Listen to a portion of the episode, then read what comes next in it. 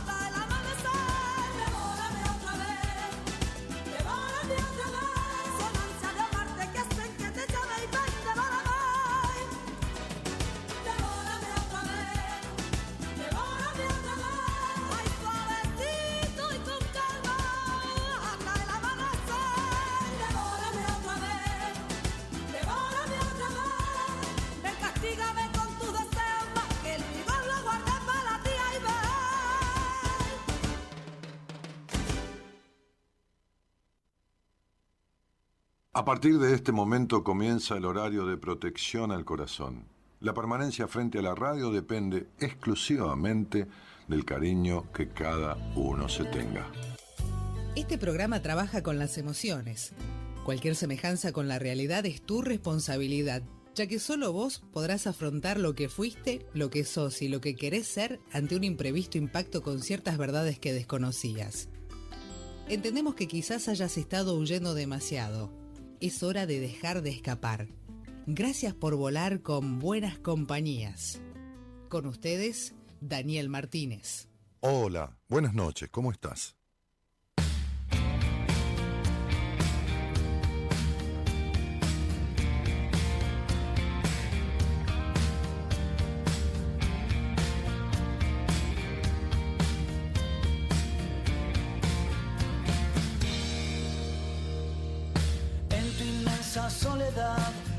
Solo y ensayas tu mentirosa verdad.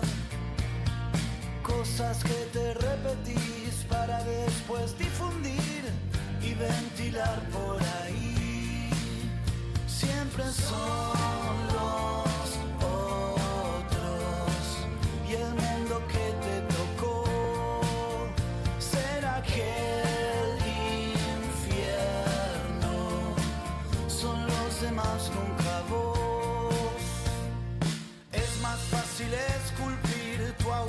autobiografía al fin que empezar a revisar. Al aire, al aire. Aquello que hiciste mal, bucear en tu oscuridad, desmalezar tu jardín.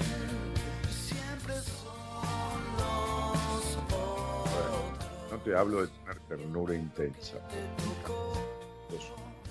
no pasa nadie. ¿Qué te pasa con? Estamos jugando. No, no, me dejé estos tres o cuatro días para descansar la cara. Para descansar un poco, viste, de afeitarme. Sí, un poco. media fea, muy fina. Muy no. No, sensible, claro. Entonces, tres o cuatro días y, mañana me voy a afeitar ya. ¿Eh? Afeitadora o de la hoja.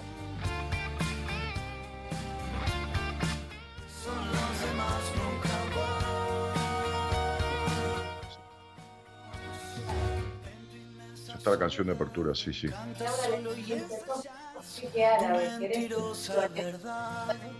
Sí, a mí me iría perfecto. Me iría perfecto.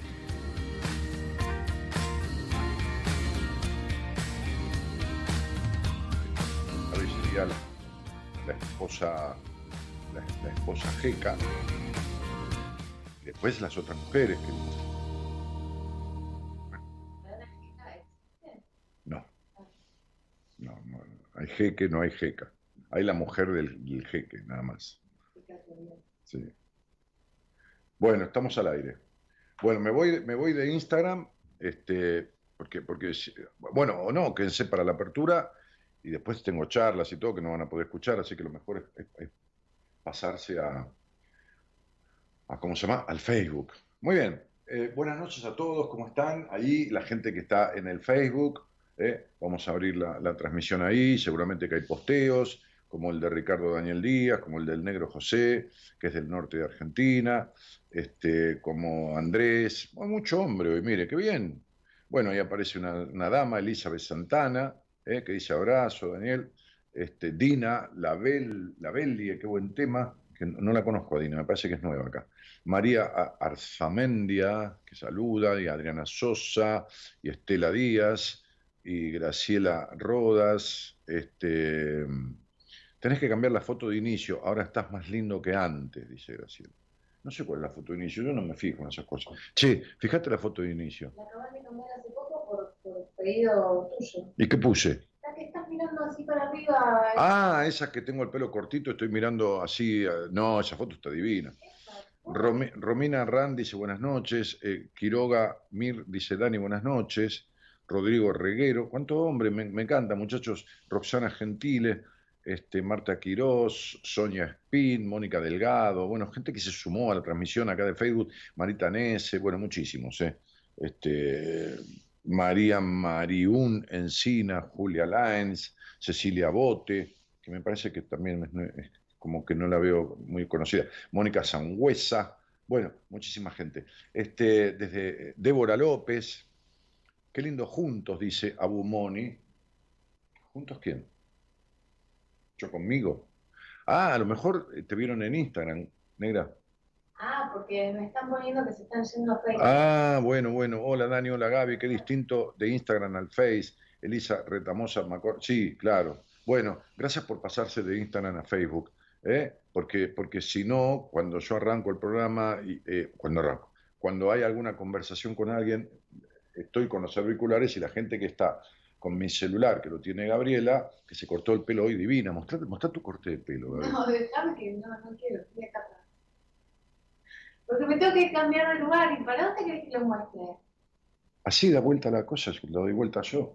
Ay, no. Dale, déjame. No, que me, ya me bañé, ya me saqué el maquillaje. Bueno, vení acá al lado mío y salí en cámara. No, este, ¿Y qué hay que te sacaste el maquillaje y te bañaste? A ver, paren, que les muestro de paso la transmisión, así. Dale. ¿Qué? Déjala, te opaca. Dice, ¿qué te opaca? Abrí la pantalla. No, ahí estoy, ahí estoy, pero Gerard había escrito algo. Claro, mira al costado. Ahí está mirá- mi mirá corte. al costado, así.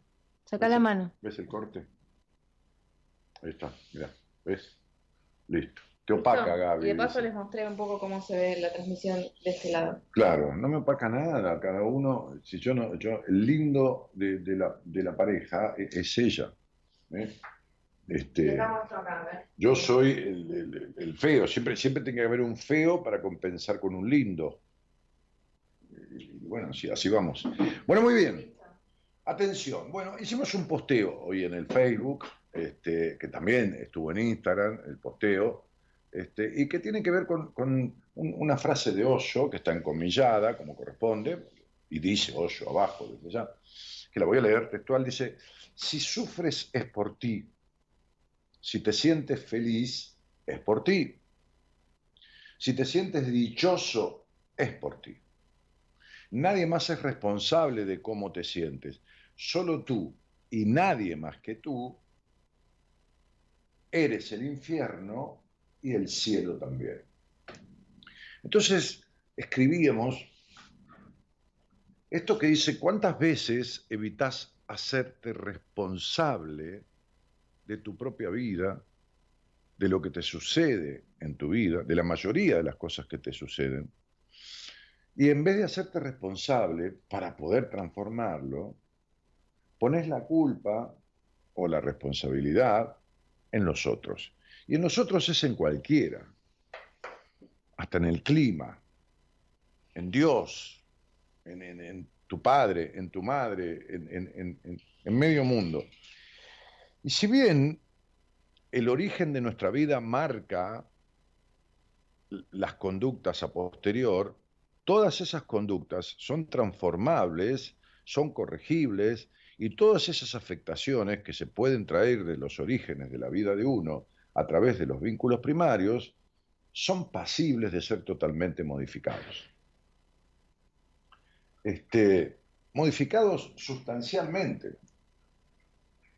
Entonces, digo, dejar de echar la culpa a los demás, que es una actitud infantil, inmadura y aniñada, es el principio del camino para establecer una, una sistemática, continua y, digamos, este, eh, efectiva tarea de transformación de emociones permanentes y de la forma de vincularte con vos y con los demás. Entonces, por eso este, esta frase de, este, eh, este, este líder eh, del pensamiento, uno de los líderes del pensamiento mundial de- de- de- del siglo XX, este, que dice, si, si sufres esto es por ti, si te sientes feliz es por ti. Entonces, como dice la canción de la semana, siempre son los otros y el mundo que te tocó, ¿eh? la canción que abre la semana de Buenas Compañías. Entonces, cuando llegas a determinada edad en tu vida, por supuesto que un niño no tiene la conciencia ni la posibilidad, este, donde ya no sos un niño, este es el posteo que hicimos, o una niña, bueno, un niño, únicamente, este, sino el únicamente responsable de tomar las riendas de tu vida sos vos.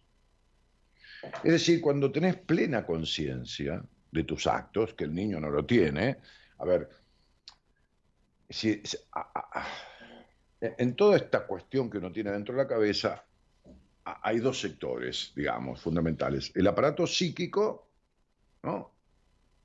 La psiquis, el cerebro. La psiquis se forma en los primeros años de vida, siete, ocho años, ya está impactado, ¿no? Hoy me decía una paciente, ¿está bien que bañemos al nene los dos, o mi marido o yo, desnudos con el nene? No, no, no está bien con la nena, digo, no, no está bien. No es un bebé. Entonces, no está bien. Ya tiene cierto grado de discernimiento. Ya habla, ya observa, ya identifica. No, no está bien. Pero entonces, ¿puede bañarle al padre estando vestido? El Sí, podría, un tiempo más. Después ya está bien que la bañe la madre, también vestida, porque un niño no despierta el conocimiento de la genitalidad con adultos. Es decir, si un adulto desea estar en una situación de desnudez con otros adultos, es decir, se bañan entre adultos, ¿por qué? Porque tienen ganas. ¿Qué problema hay? Si todos tienen plena conciencia, no hay ningún problema. Bueno, dos parejas, aunque no tengan sexo, no es. Bueno, vamos a bañarnos juntos, vamos a estar en la piscina desnudos. Bueno, muy bien, en la piscina desnudos. Bueno, muy bien. Entonces, el adulto elige y tiene una edad adulta para hacer eso y entonces se mezcla con adultos. Porque con ese criterio entonces eh, se podría jugar al fútbol los chicos de 8 años con los de 25. Y no, no tiene el cuerpo un niño de 8 años o de 9 que juega en la novena división de un club, ¿eh? este, este, como para jugar con los adultos, con la primera división. Tiene que hacer todo un proceso para eso. Si no, hacemos una cosa, agarramos un niño de 10 años y lo ponemos en la universidad, en la facultad de medicina, y que vaya ahí, no está preparado, necesita un tiempo de evolución. Entonces, que los adultos se va, que un adulto, qué sé yo, que una pareja tenga sexo y, y otra pareja los esté mirando, está perfecto, es un juego entre ellos. Bueno, está bien, aunque no participen, quieren mirarlo. Pero ¿por qué un niño tiene que estar mirando el sexo entre adultos? No es así. ¿Y por qué un niño tiene que despertar a descubrir la genitalidad de un adulto? Bañarse con el padre, el tamaño del pene del padre es una exageración para la dimensión del niño o de la niña, ¿qué importa el sexo? Entonces, el otro día había una médica que tiene 200.000 seguidores, tiene un millón de seguidores, no sabe nada de nada. Entonces la médica decía, si querés dormir con tu hijo, dormí. Si vos querés, no hagas caso a lo que digan los demás. Yo agarré y me metí en, el Instagram de ella, le dije, vos sabrás mucho de medicina, pero psicología no sabés un carajo. ¿Por qué? Porque es una médica. Está dando una opinión deformatoria, si querés acuñar una palabra una opinión deformante de la, de la, estructura psíquica de un niño.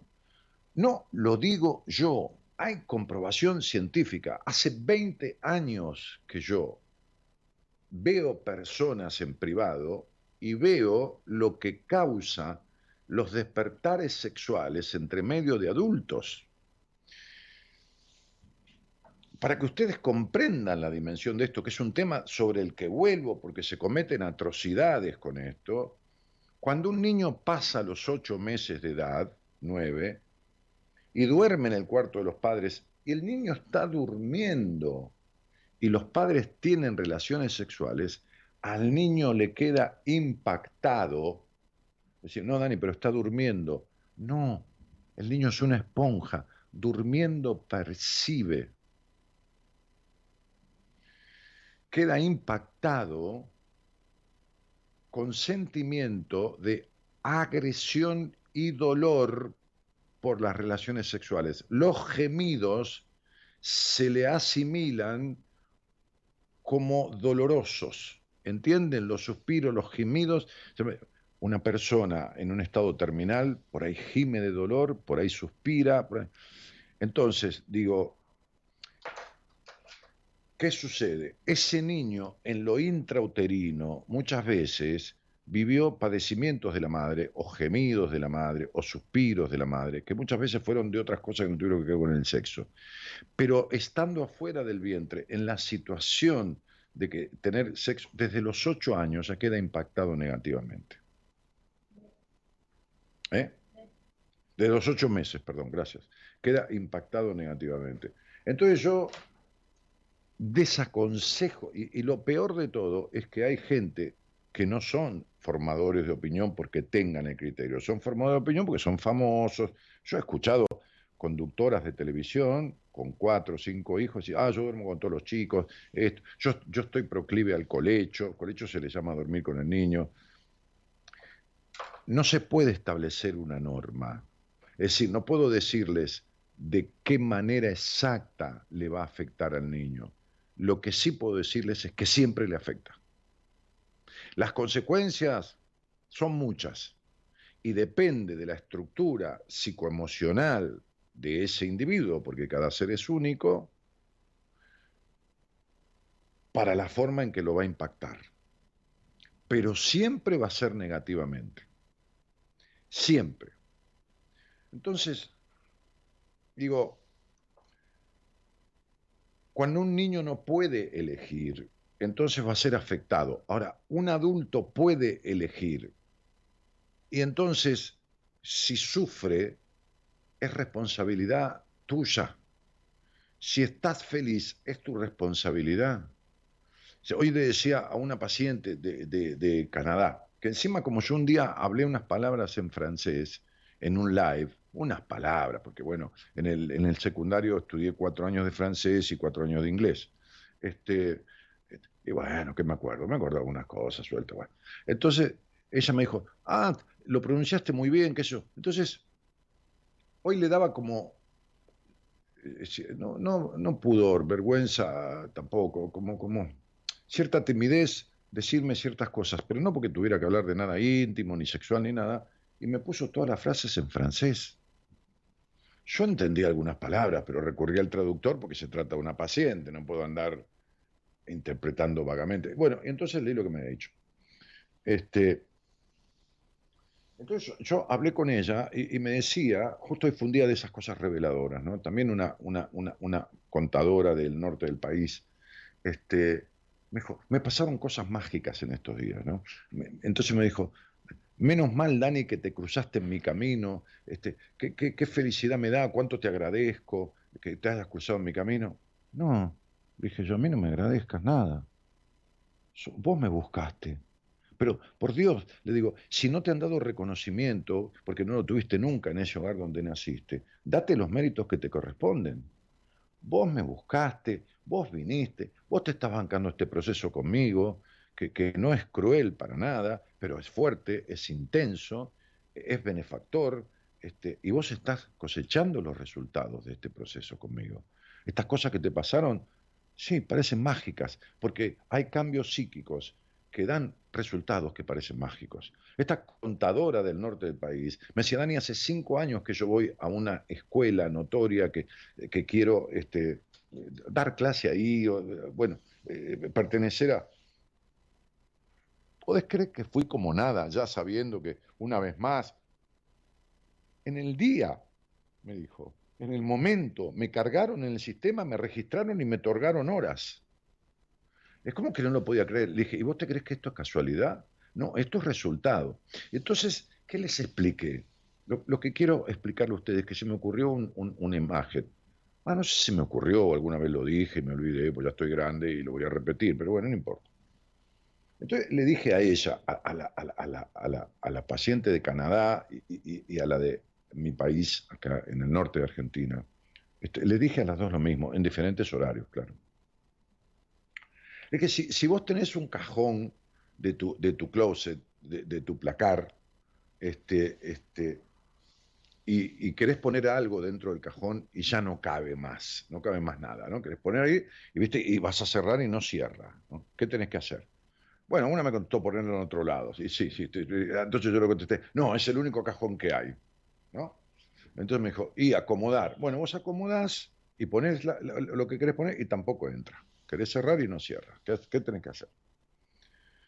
Y bueno, sacar todo. Bueno, fenómeno. Vos tenés que sacar todo de ese cajón, poner el cajón que yo sobre la cama, donde están que yo tus remeras, y poner todas las remeras ahí. Y fijarte, vas a ver que hay algunas que están guardadas hace tiempo, que ya no sirven, que están recontrausadas, que la guardaste porque por ahí alguien la precisa, o se la vas a regalar a la parroquia, a la iglesia de la esquina, nunca lo hiciste. Ay, te da cosa desprenderte de eso porque te lo regaló la tía Cleta, este, este, y entonces, este, qué sé yo, la tía Cleta ya se recontra murió, la remera le salen las polillas. Entonces, ¿qué hace? Empezás a liberar, a liberar. Cuando vos liberás espacio, entran más cosas. Cuando vos liberás de tu cabeza las cargas nocivas que tenés de tu historia, estoy mirando los dos lados porque estoy a la, pantalla del Instagram y a la pantalla del Facebook.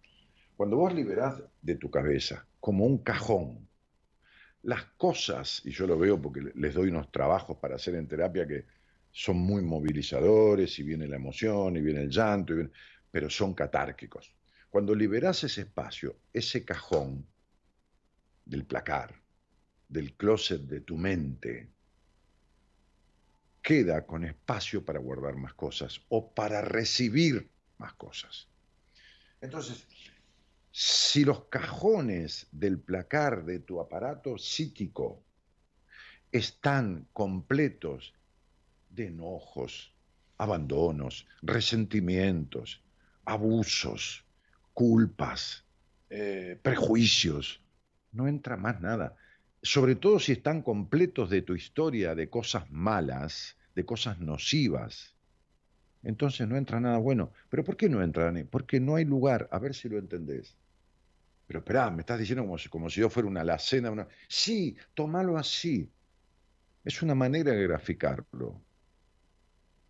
El inconsciente tiene como cajoncitos y cuando no lo entra más nada y cuando está podrido de que vos le tires y lo dejes lleno de esta mierda que, que no terminás de sacarla nunca, te llama la atención. Entonces no puede ser que hoy yo atendía una chica joven con toda esta porquería pobre guardada de su historia en su cabeza y ya perdió un riñón y se ha perdido un riñón por un tumor. Entonces yo hablaba con ella y le decía, basta ya, porque el mensaje es tan fuerte, porque tan fuerte es lo que tenés ocupado con un montón de cosas que envenenan. Entonces digo,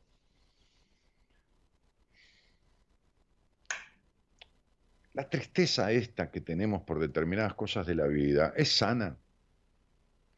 Eh, la, alegría por las cosas lógicas de la vida. Es sana porque si vos estás alegre y no hay ningún motivo, sos un maníaco que querés escapar de la tristeza. Y si vivís triste, entonces sos un melancólico, porque no hay lugar para la alegría. Pero digo, es necesario que te hagas responsable de lo que te está pasando que dejes de echar culpas. Cuando alguien habla conmigo, lo repito mil veces, y yo digo, bueno, a ver, este conflicto viene de la relación con tu padre, no estoy echándole culpas al padre, le estoy explicando de dónde viene. Pero el que tiene que hacerse cargo de resolverlo es, el, es esa persona.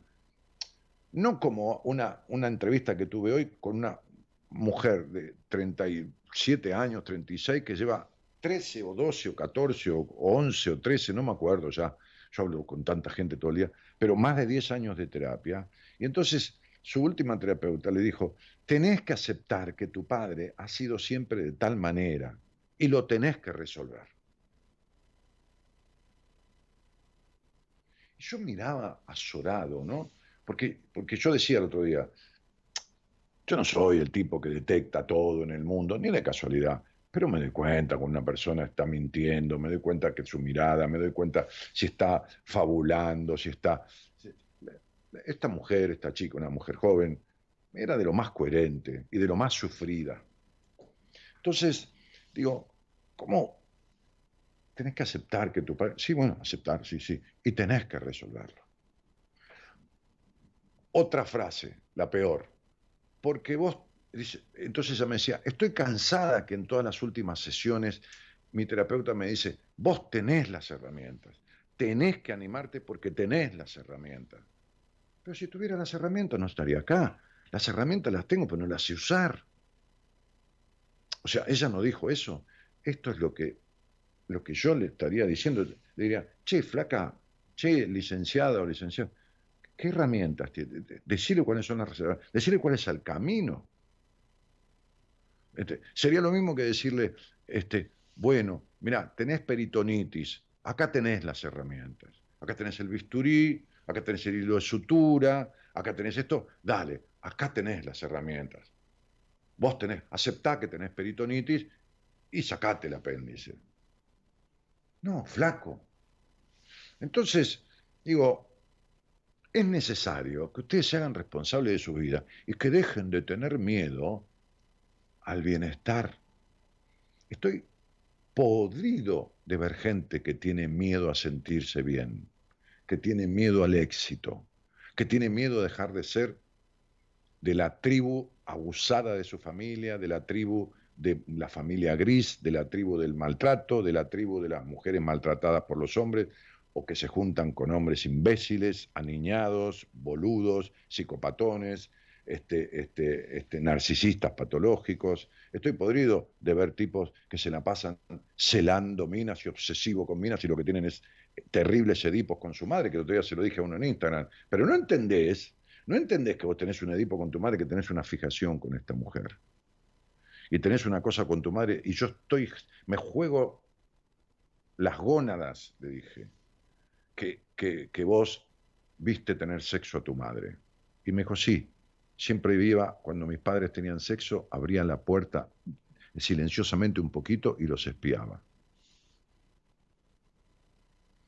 Entonces, digo, estoy podrido en el buen sentido de la palabra, de ver gente que sufre por afectaciones que son total y absolutamente solucionables. O sea, les doy mi palabra desde la ciencia, no desde mí. Yo no soy fumanchú. Es decir, no, es magia, son solucionables científicamente. Hoy me decía una médica, que fue paciente mía, me decía, Daniel, este, ¿sirven las, constelaciones, familiares? Eh, ¿La biodecodificación? Sí. ¿Sirve si está hecho por alguien que sabe? ¿Sirve la medicina? Sí, si es un buen médico. ¿Sirve la abogacía? Sí, si es un buen abogado. ¿Sirve la mecánica automotriz? Sí, si el mecánico sabe. Entonces, no cualquiera hace una constelación familiar, una biodecodificación. No cualquiera pone sus manos para, un, acto de Reiki y da lo mismo. No, no cualquiera eh, hace un proceso con un paciente de psicoterapia. Y ¿Sirve la psicoterapia? Sí, depende de quién la haga. ¿Sí? ¿Sirve la comida? Sí, depende de quién la haga, porque por ahí te morís y te agarras una intoxicación. Pero lógico. ¿Sirve la nafta? Sí, depende si la usás para el auto o, si te la tomás. Si te la tomás no sirve. Si la usás para el auto generas energía. Entonces digo, ¿qué, ¿qué sirve? Sirve lo que sirve y está bien hecho. Ahora, desde la ciencia, que es la psicología, como la ciencia, que es la medicina, como la ciencia, que es la matemática, yo les aseguro que todas esas afectaciones son absolutamente transformables y disolvibles. Yo hice un solo programa en mi vida con cinco pacientes que les di el alta y podría sacar un paciente todos los días de aquí en adelante hasta que deje de hacer mi programa. Pero no para hacerme propaganda yo, para que explique cómo se sentía y cómo se siente después. No solo pacientes míos, pacientes de gente de mi equipo que tengo más de 10 profesionales. Entonces, no solo míos. No, yo no soy el fenómeno de naturaleza. Soy un tipo que sabe mucho de lo que sabe, pero a veces entiendo que un, terapeuta de mi equipo es mejor para la persona que me está consultando que yo. Porque nadie puede todo ni nadie sabe todo. Entonces, ¿se resuelve? Sí, se resuelve, loco, pero algo tienen que hacer. Algo tienen que poner. Por eso yo a esta, a esta contadora del norte de mi país y a esta muchacha de Canadá, este, este, les decía, ¿qué crees que es casualidad lo que te está pasando? Me pasaron cosas mágicas. O la otra la, la, escribieron como docente en el colegio que siempre quiso estudiar, aparte ella es contadora autónoma, pero siempre estudiar, dar clase. No, no es magia, es que desalojaron basura que está guardada en su mente, que negativiza los actos de, su vida, que negativiza las posibilidades de las elecciones vinculares.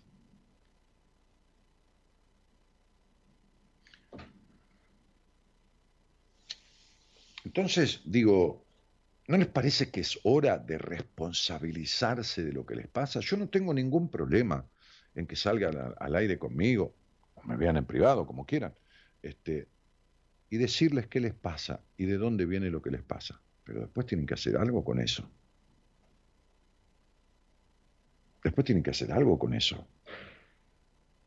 No puede ser que haya gente allí del otro lado en este momento que escucha este programa hace 2, 3, 4, 5, 7, 10, 11, 13, 14, 15, 18 años y está igual o peor. Y escuchando el programa, con conversaciones que tengo con otros oyentes, o, que he tenido con ellos mismos, descubren lo que les pasa y no hacen absolutamente nada. Cuando en realidad no se aguantarían ni una gotera en el techo de su casa. No se aguantan ni la goma pinchada de un auto. No se aguantan ni una canilla que gotea. No se aguantan un televisor que no funcione. No se aguantan un celular que se rompa pero se aguantan la vida rota.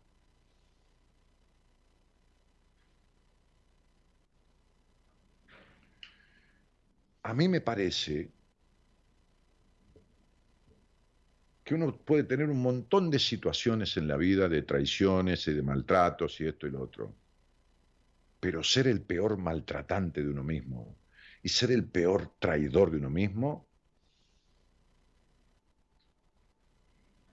creo que es un pecado capital.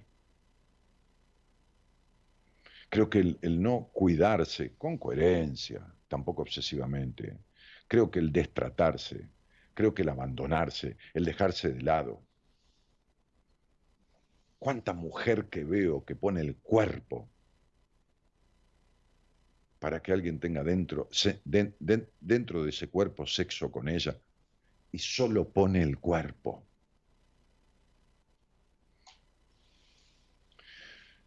Entonces creo que este abandono de sí mismo, este destrato, esta desconsideración, ¿cómo nos va a llevar a enfermedades, pérdida de órganos, este, eh, eh, vínculos horribles, que esto y que lo otro y lo demás allá? Yo los llamo a la reflexión, los llamo al hecho de pensar que cuánta vida te crees que te queda. ¿Cuánta vida te crees que te queda? Estimala. Primero que si pensás que te quedan 40 años, es solo un pensamiento. Te podés morir mañana.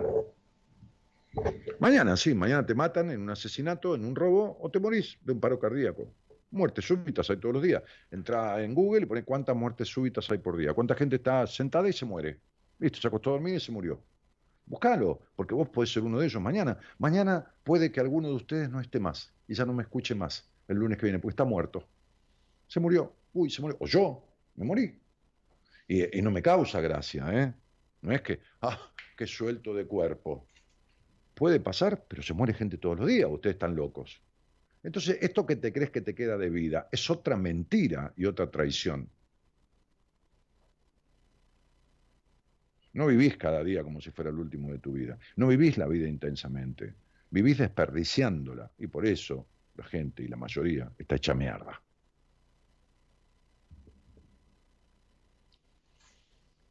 La culpa no la tiene el mundo, la culpa no tienen tus padres, ni el capitalismo, ni el neoliberalismo, ni el comunismo.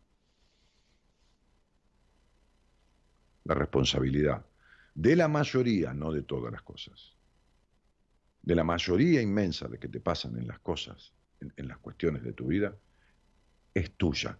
Vos sos el actor y el director de tu existencia. Fíjate qué haces con ello. Buenas noches a todos y muchas gracias por estar.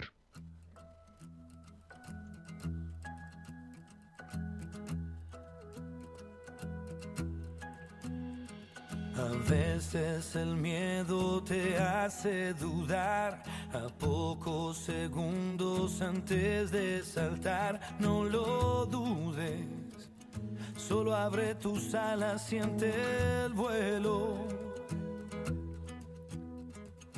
Veces las metas tardan en llegar, te invade la inercia, te deja llevar, no te olvides. Comprale un traje nuevo a tus sueños y verás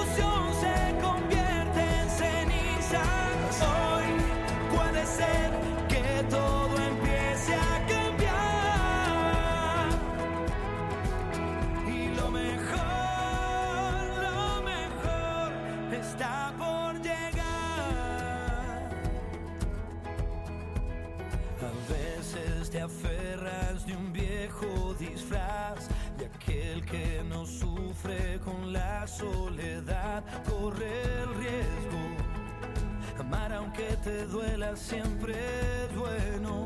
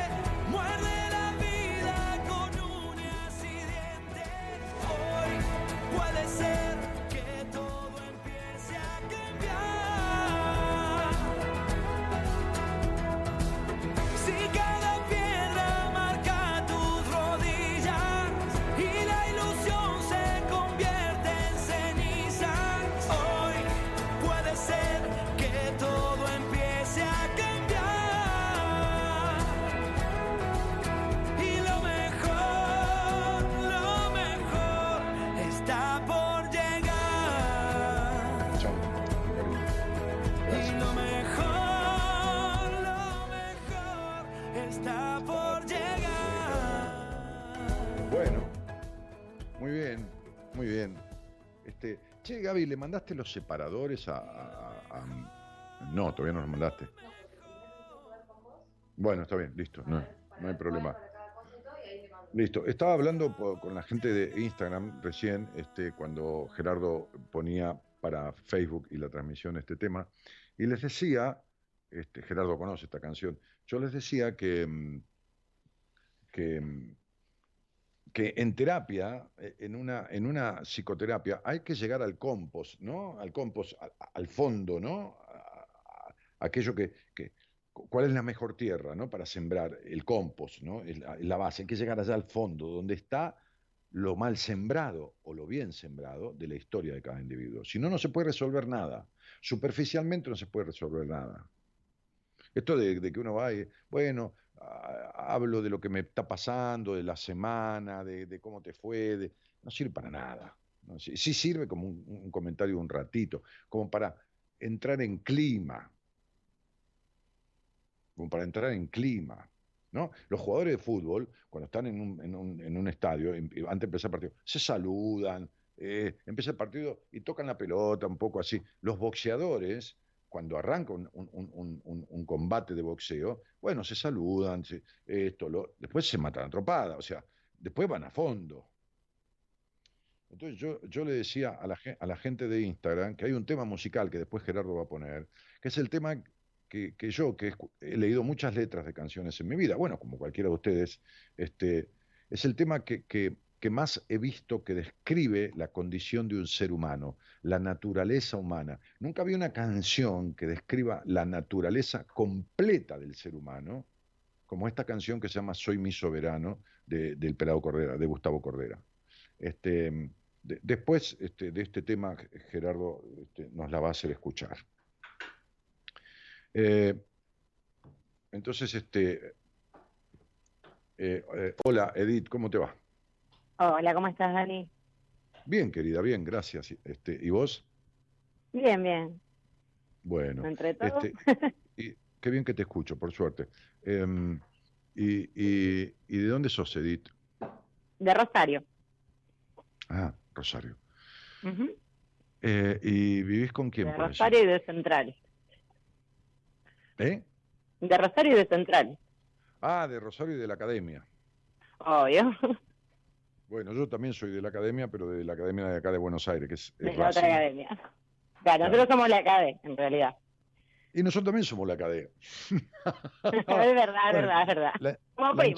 La, hinchada, grita, la cadena. La Bueno, no soy fanático de fútbol, está claro, pero bueno. Pero me gusta este, mirar sí, fútbol. Sí. Che, Edith, este, y pregunta, eh, perdona, digo, no sé si te pregunté con quién vivís allí. Con mi hija vivo, tiene 21, ya es una mujercita. Y ya, 21. Este, sí, sí. Y, cómo se llama? El primer nombre nada más, eh, no me digas. Candela. Está ah, escuchando de ella. Bueno, la saludamos a Candela. Después le vamos a decir alguna cosita con ese nombre. Este. Hace años que te eh, escuchamos las dos. Mirá, bueno. Hacía este, bastante ahora que no te estábamos escuchando y, bueno, volvimos. y, hay que ver que, cómo usa Candela su, su, su, intelecto, porque es una tipa muy inteligente, ¿eh? es una, pues, tipa muy, muy capaz para adquirir conocimientos, ¿no? Es decir, eh, estoy hablando de conocimientos académicos, ¿no? No importa, no, no tiene por qué, nadie, nadie, necesita, ni es obligación tener un título universitario ni nada en la vida, este, académicos de lo que sea, si quiere estudiar tejido, corte y confección, cocina o, medicina. Eh, hay que ver, hay que ver la tendencia porque uno va descubriendo, ¿no? Pero este, pero que, tiene facilidad para adquirir conocimiento, eso te lo aseguro. Sí, sí, es una esponja. Ah, mira, ¿viste? Bueno, que tenga cuidado. Tampoco es cuestión de ser perfecta, Candelita, ¿eh? Dejar la exigencia, mamita, ¿eh? ¿eh, mamita? No tanta exigencia. Che, Edith, este, ¿y vos a qué te dedicas? Eh, yo trabajo para niñez, adolescencia y familia en la, para acá, para la provincia. Trabajo con niños, con dos problemáticas sociales bastante importantes. Ah, mira. Eh, eh, y, esto tiene que ver con, con algo que, que adquiriste. ¿Con estudio? No, por, por, haber entrado en ese área y, ser una idónea con el tiempo, ¿no? No, no hace falta estudiar a veces cosas. O, no, claro, el título secundario me habilita para ser preceptora de sala o coordinadora de sala, pero sí, obviamente hace nueve años que trabajo y... Claro. O sea, he trabajado en hogares de niños, no sé, que aprendes un montón. Claro. Y bueno, hace nueve años... Sí, bueno, yo tenía... Aprendés a otro modo de ver la vida. mi madre era maestra jardinera, este, y, después fue directora de los jardines y guarderías eh, del municipio donde yo nací, que es un municipio tan grande como Rosario, que es el municipio de La Matanza, que, creo que es el, sacando, sí, es el municipio creo que es el más grande del país. este, es grande. sí, desafortunadamente, ¿no? Porque habría que dividirlo en partes, pero bueno. Este, este, y la vieja aprendió más en el campo, en el campo, en el campo quiero decir, eh, eh, en, la actividad, en el ejercicio de esa, de ese, de esa, de Después uno condición. se capacita y todo, si, si, no te obliga el trabajo, si vos querés te podés capacitar y bueno, sí, en uno. Yo mi trabajo lo hago con total amor y devoción, así que... Claro, yo también, yo también. Sí, sí. lamentable, es la, la verdad, o sea, lamentablemente no todo el mundo puede decir que trabaja en lo que le gusta. Yo, gracias a Dios, sí. Bueno, coincido. Estoy comiendo un tomando un cortado y comiendo uno- unos chocolatitos que son, ahora te muestro, mira, son, te muestro Candel, son como bananitas, tienen gusto a, a chocolate con banana adentro, pero adentro son de galletita, que están saborizados con, con sabor a banana, es chocolate, banana y crocante adentro. Este, ¿me escuchás o se cortó? Sí, sí, sí, te, no, te estoy escuchando. Bueno, che, Edith, ¿y qué te trae a esta charla conmigo?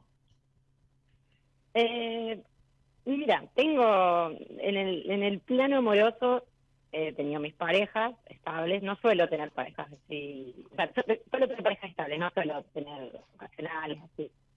Pero siempre tienen, no son patrones totalmente marcados, no son iguales todas las relaciones ni todas las personas, pero por ahí hay un, un denominador común que me pasa bastante seguido, que mm, a lo mejor eh, es como que no siento que no tienen la madurez emocional o la misma sintonía emocional eh, que yo y muchas veces huyen a lo que sienten y est- están enamorados incluso y cuando bueno pasa el tiempo ¿Y quién te dijo que están enamorados? no no sí obviamente me ha pasado que sí de que no pero después con el tiempo pasa No, no, pero que a ver, a ver, a ver, Edith, vamos a empezar por lo siguiente. Una cosa es lo que alguien dice, que cree, que siente, y otra cosa es lo que siente y saber de qué se trata el amor. sí sí también Nadie huye del amor. ¿Está claro? Si Ajá. huye es porque no es amor. Entonces, que crea que es amor. Yo en, en mi libro, en mi libro de, de- Decisiones escribí un capítulo sobre lo que parece ser amor y no lo es. Y también una parte en donde describo lo que es amor. Porque la calentura no es amor, la pasión no es amor, el entusiasmo no es amor, la obsesión no es amor, la amistad no es amor, los celos no son amor, la, la, la ¿cómo se llama? Este, la, eh, lo opuesto de los polos no son amor, porque los polos opuestos se oponen, no se atraen.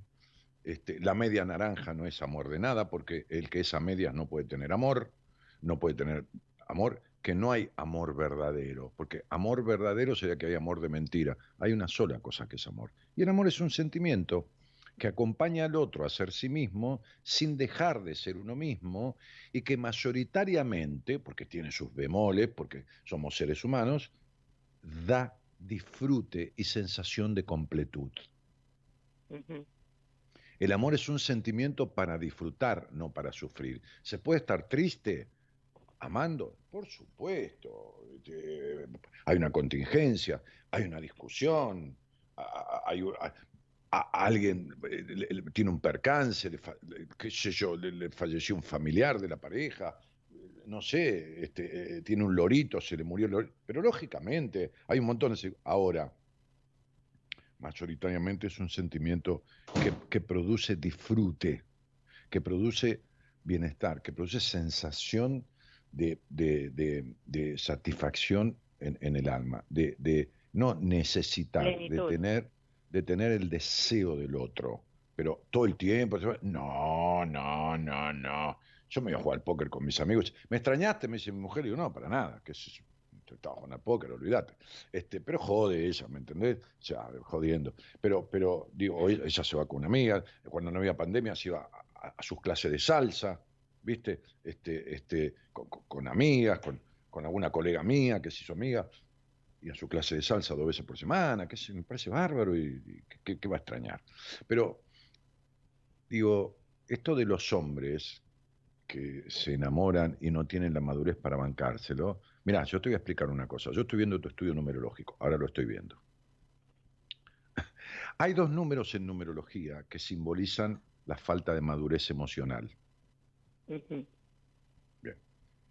En los parciales del estudio numerológico hay muchos números porque está el parcial de las vocales de DIT, las equivalencias, el parcial de las consonantes de DIT, el total de la suma de las equivalencias de las vocales con las equivalencias de la consonante, después de tu segundo nombre, que no lo voy a decir, después de tu apellido, que no lo voy a decir, Este, después está la fecha de nacimiento, que se reduce, se suma y se reduce un solo número. Este, eh, bueno, 850 cosas, ¿de acuerdo?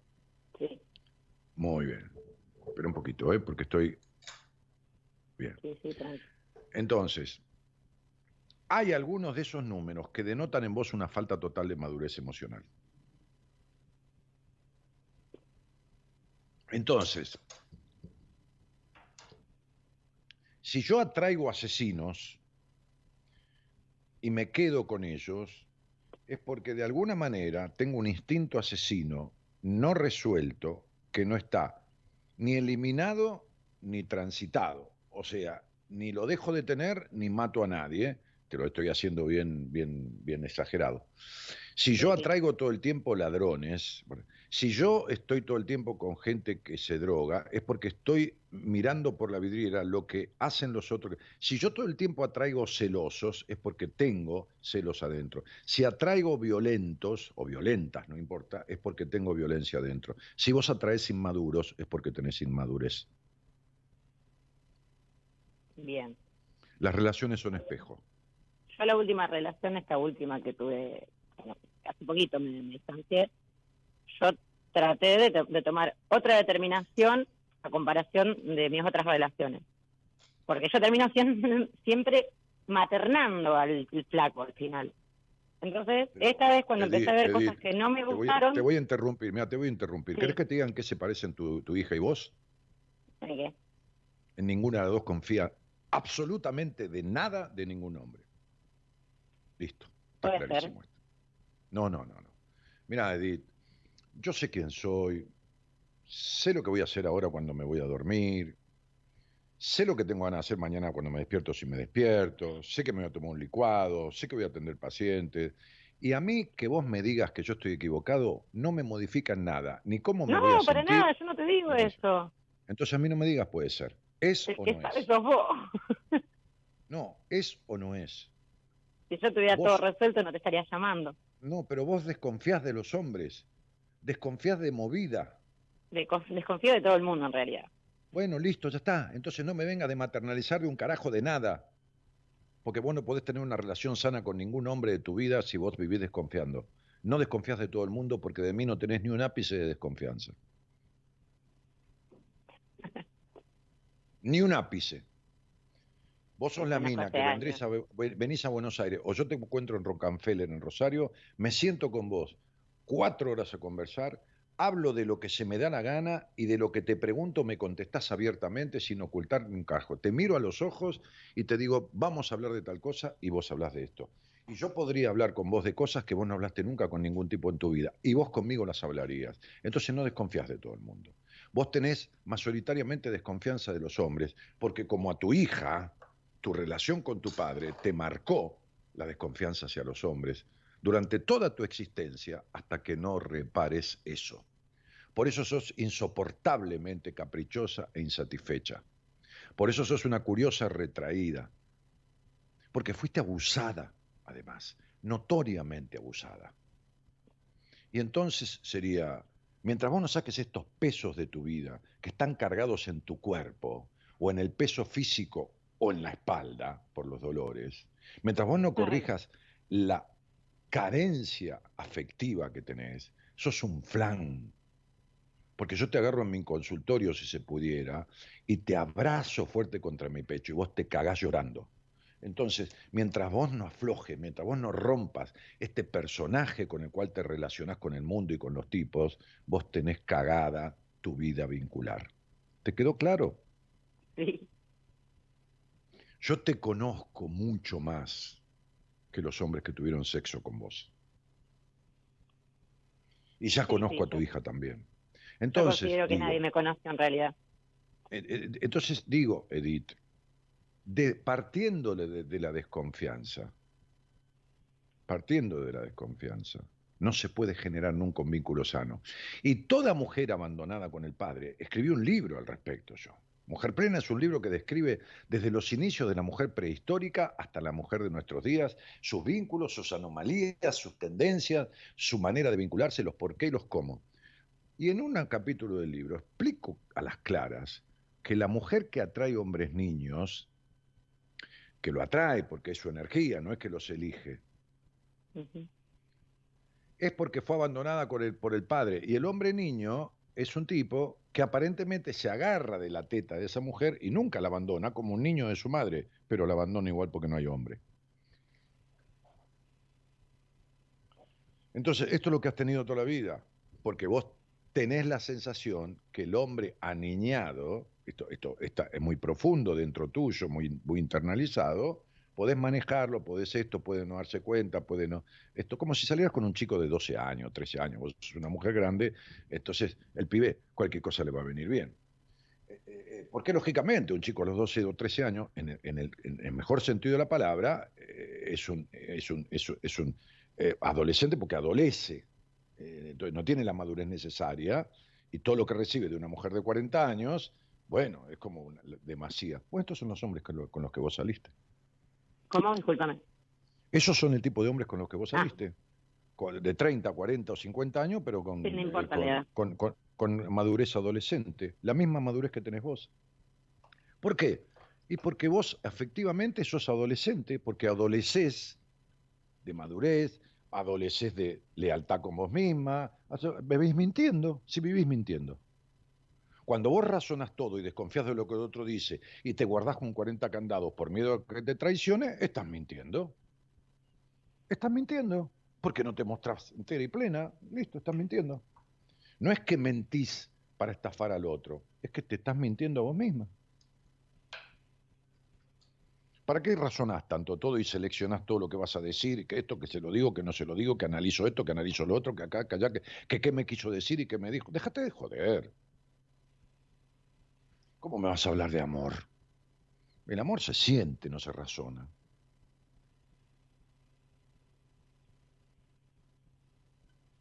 ¿Te decir que tampoco yo he sentido amor? No, vos no podés estar, ¿qué, qué vas a estar enamorada? ¿Cómo no te entendí? Vos podés haber estado enamorada. Sí, no sanamente. Pero amor no. ¿Me puedes decir cuántas veces le dijiste a un tipo mirándolo a los ojos, convencida de esto desde los sentimientos, que cuando pasa eso se te llenan los ojos de lágrimas, se te humedecen los ojos? Y te lo digo como hombre, que me ha pasado, me ha pasado con mi mujer.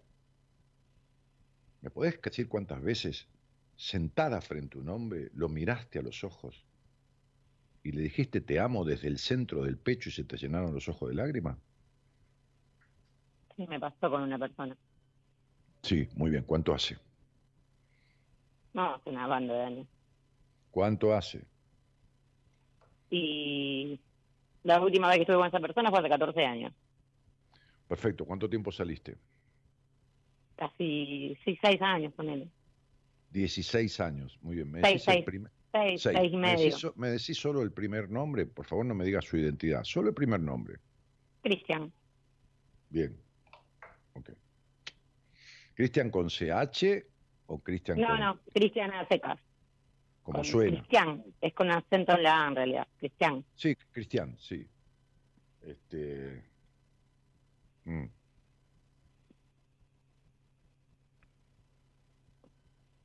Cristian eh, era un tipo que, que, hay un ejemplo que yo uso a veces. Pensá un poco en él, ¿eh? Trata de pensar. Sí que se está subiendo un árbol, Cristian, y de repente cae del árbol. Y vos le decís, ¿te caíste, Cristian? Y, y él dice, no, me tiré.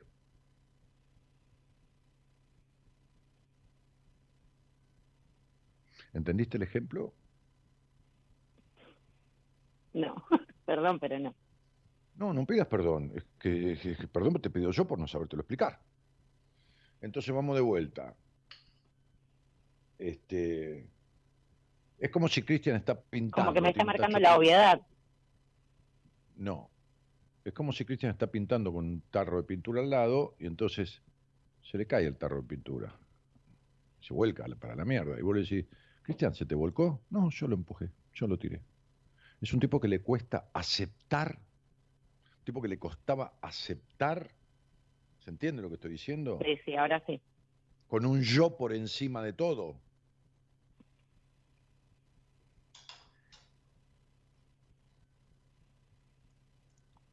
¿Se entiende lo que estoy diciendo? Sí, que le costaba aceptar en sí en la vida las cosas. Bueno, a este tipo le dijiste te amo. Al tipo que no aceptaba. ¿Me puedes decir de, en tu crianza a quién le costó aceptar determinados roles que nunca ejerció? ¿Le costó aceptar? ¿Me decís cómo se llamaba tu papá, el primer nombre de tu papá?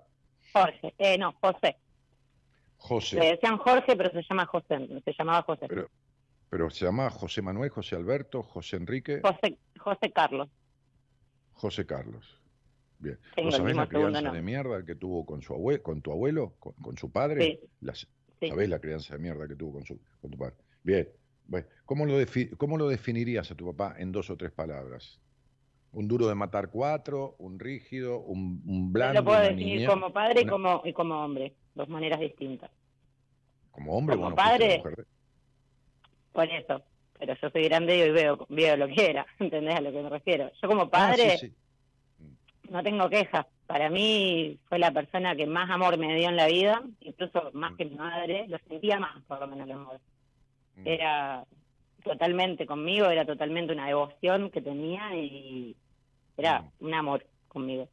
Como mm. hombre, bueno, cuando fui creciendo me fui dando cuenta de las cosas. Como hombre, con tirano, conmigo no, con mi madre. O sea, era golpeador, era abusivo. Y vos me estás hablando, y vos me, pues, y vos me estás hablando de que vos tuviste una situación amorosa porque con vos era de devoción y todo lo demás, y viviste entre medio de los golpes, del maltrato y todo lo demás. O sea, sí, vos y a mi hermano mayor también lo maltrataba. A mí pero no. Vos te, pero vos te crees que eso no lo absorbe una niña. ¿Vos, vos te crees que eso te pasa de costado? Vos lo que me estás diciendo es, yo me salvé de que mi papá me golpee. Yo me salvé porque la golpeaba solamente a mi madre, de que me maltrate. Yo, yo me salvé de la tiranía de mi padre. Sí, tu padre tenía un trastorno de personalidad. O sea, tenía un trastorno de personalidad múltiple. De repente era un amoroso con vos y de repente era un psicópata con tu madre. Sí, y, para el exterior era el, marido y el padre perfecto. Como todo psicópata. Sí, tal cual era un narcisista nato. Perfecto, igual que Cristian. Por eso dijiste te amo. Mirá, flaca, vos vivís en el pasado, vos no tenés presente vincular. Todos tus vínculos están relacionados a eso. Por eso salís y encontrás tipos aniñados, boludines, este, o, edípicos, o este, negadores. Todos tienen que ver con la contracara de tu padre porque tenés miedo a la tiranía, entonces un boludo lo manejas como querés, este, pero los boludos abandonan. O ¿Cuál? Tengo miedo a la tiranía. Al, único que le dijiste te amo es a un, a un negador como tu padre. Bueno, entonces, ¿qué querés que te diga? ¿De qué amor me hablas? ¿Qué me venís a poner el problema, como dice la apertura, en los demás? La responsabilidad está en vos, que nunca sanaste absolutamente nada y todavía lo tenés a tu padre. Como padre, un divino, el ejemplo y el tipo amoroso. Te lo digo con todo mi amor, ¿estás en pedo o te fumaste? no, lo, lo más triste pedo de cara. Porque la única manera que vos puedas describir a un padre que maltrató a tu madre, que era un psicópata para afuera, que era un tirano, que era esto, que el otro, como el padre mejor del mundo, no, por eso yo te dije, lo, puedo hablar como hija niña. No me podés decir, no, como padre fue una mierda también. ¿Qué me estás diciendo? Yo a, mi hija y le digo, yo hoy me doy cuenta que soy grande, qué niñez de mierda que tuve. Yo la veía Pero entonces tenés que arreglarla. ¿Cómo me vas a decir que como padre fue un divino y, y tuvo devoción por vos? ¿Estás en pedo? Sí, sí. Ah, bueno. Entonces, ¿entendés que tenés los jugadores puestos para la mierda en la cancha? Sí, sí, ahí entiendo lo que va, sí. Entonces, tu mente está muy bien. Lo que está para el cuerno es tu inteligencia emocional, es tu aparato psíquico. Por eso te dije que vos fuiste recontra abusada. Y más allá del abuso físico, el, el, abuso fuerte tuyo fue el emocional. El vivir entre medio de una tiranía, de una psicopatía y de un golpeador. También, también tuve abuso físico, no por parte de él. No, yo ya lo sé que tuviste abuso físico, pero ese no es el peor. El peor abuso son las consecuencias que te dejó este asunto. El abuso físico no es más que el reflejo del abuso emocional que hubo dentro de tu casa. Sí. Y el abuso físico fue intrafamiliar. Sí, sí, sí, eso sí. Y pero lógico, de un sustituto paterno. Entonces, vos me escuchás hace años, Edith. Yo, yo no, yo, yo sé lo que sé y a mí me importa un carajo lo que piense nadie de mí. Vos estás hablando conmigo. Bueno, estás hablando con un gil de cuarta que no sabe ni cuándo es nunca. Entonces vos salís al aire, yo te escucho un poco, miro tu numerología, escucho la pregunta, te digo, y a los cinco minutos ya tengo una radiografía de tu vida, de tu cabeza, de tu alma y de tu sexo. Entonces digo, negrita,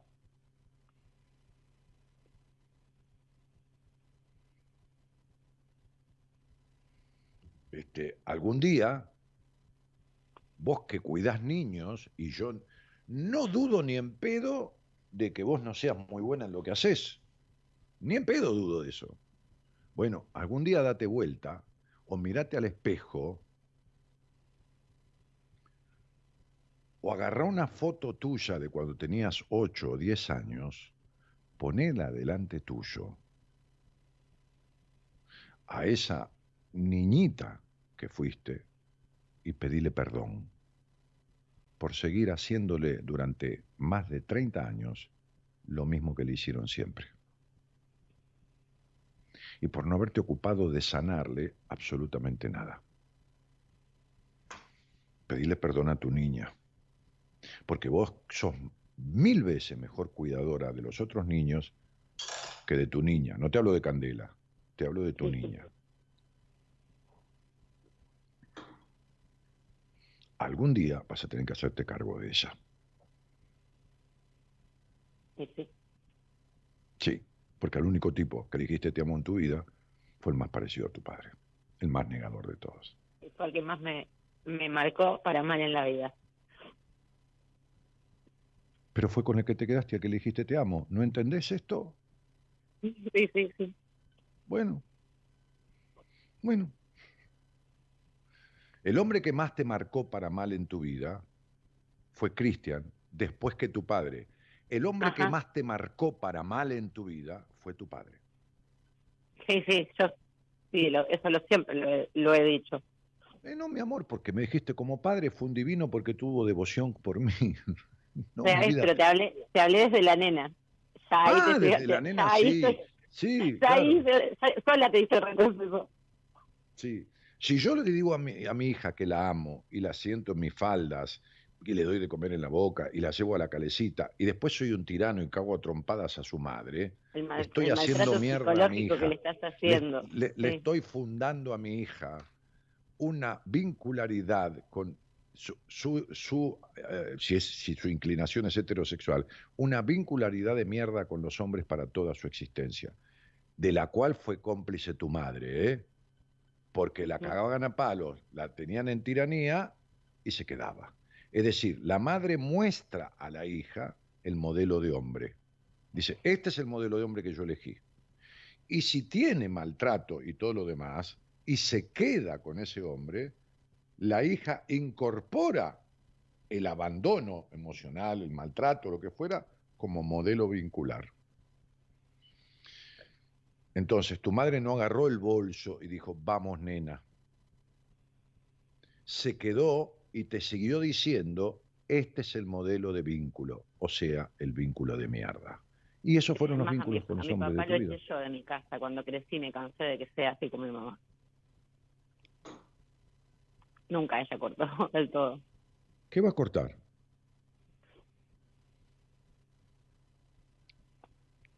Si se eligieron los dos, para que haga, para que exista alguien, o sea, para que exista un amo, tiene que haber alguien con vocación de ser esclavo. Y tu madre tenía vocación de ser esclava y maltratada.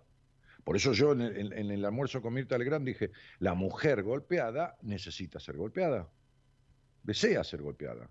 Y todos me saltaron encima. Después les expliqué y se fueron todos a cagar, ¿viste? No Mirta, ¿no? que no, no se metió en la conversación.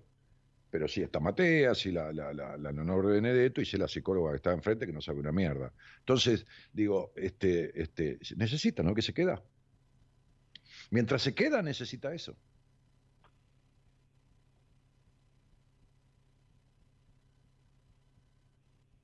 Es igual que la mujer maltratada emocionalmente. O el tipo golpeado o maltratado, que los hay, un montón, por supuesto. No tanto como las mujeres, pero los hay.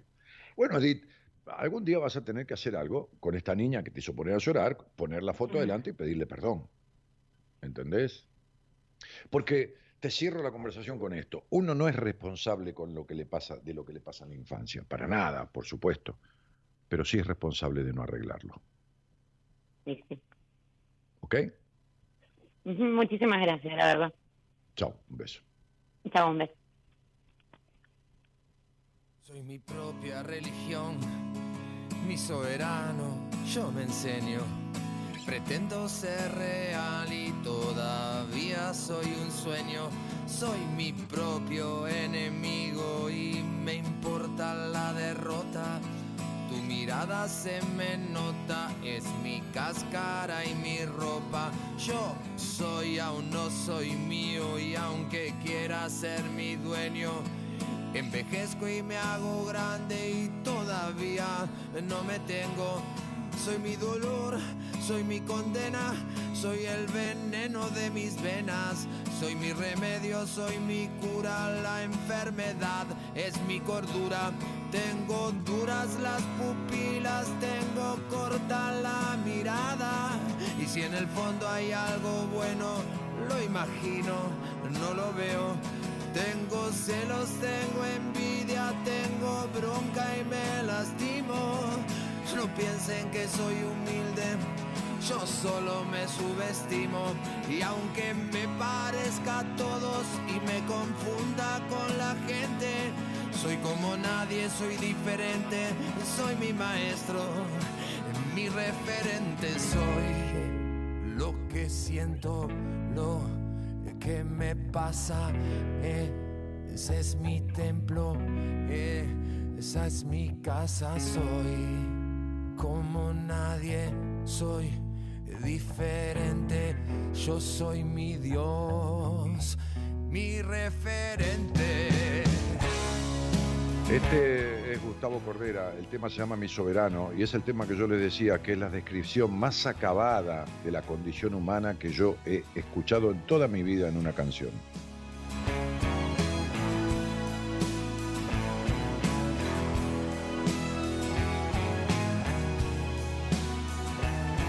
Soy legal, clandestino, un cordero y un asesino.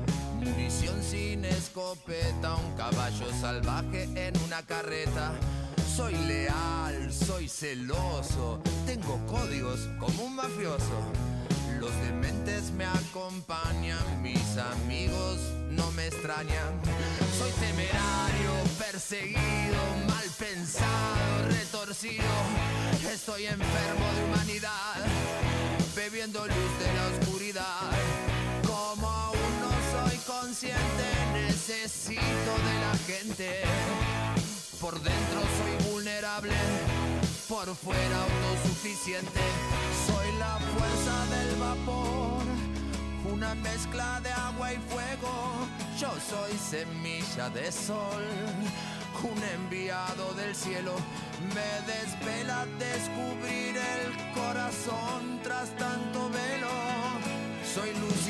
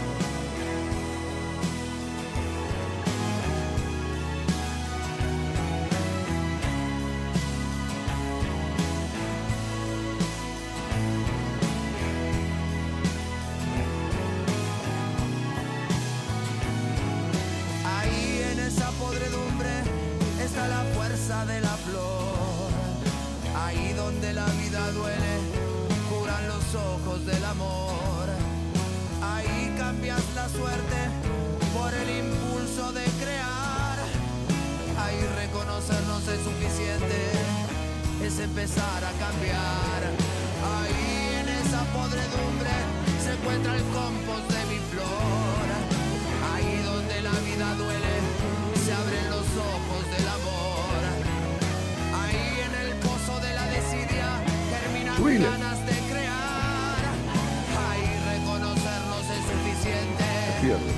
empezar a ah, cambiarnos.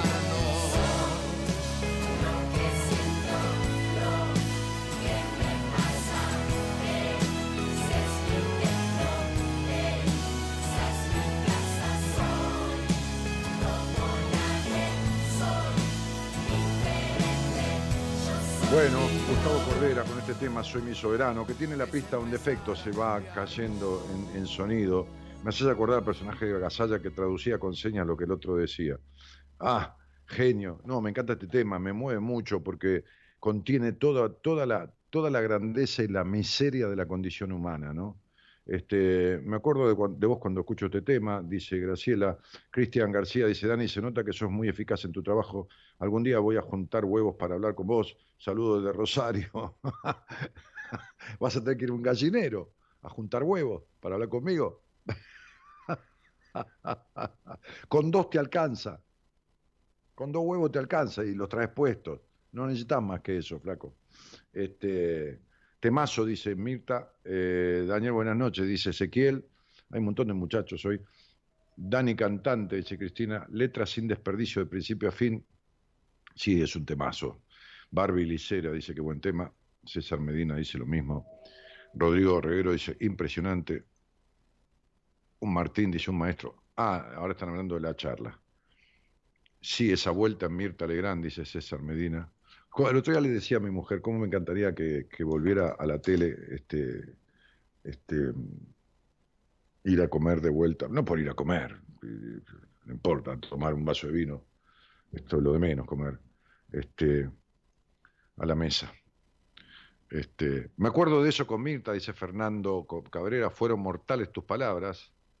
Se te querían ir, se querían todos a la miércoles. Sí, claro, me divertí mucho.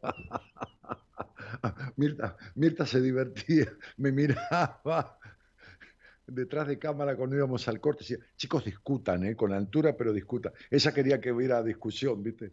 Ay, Dios santo, una divina. Me, me divertí mucho, me divertí mucho. Este, Barbie Licera dice la madre que no toma dimensión y no tiene varios para irse.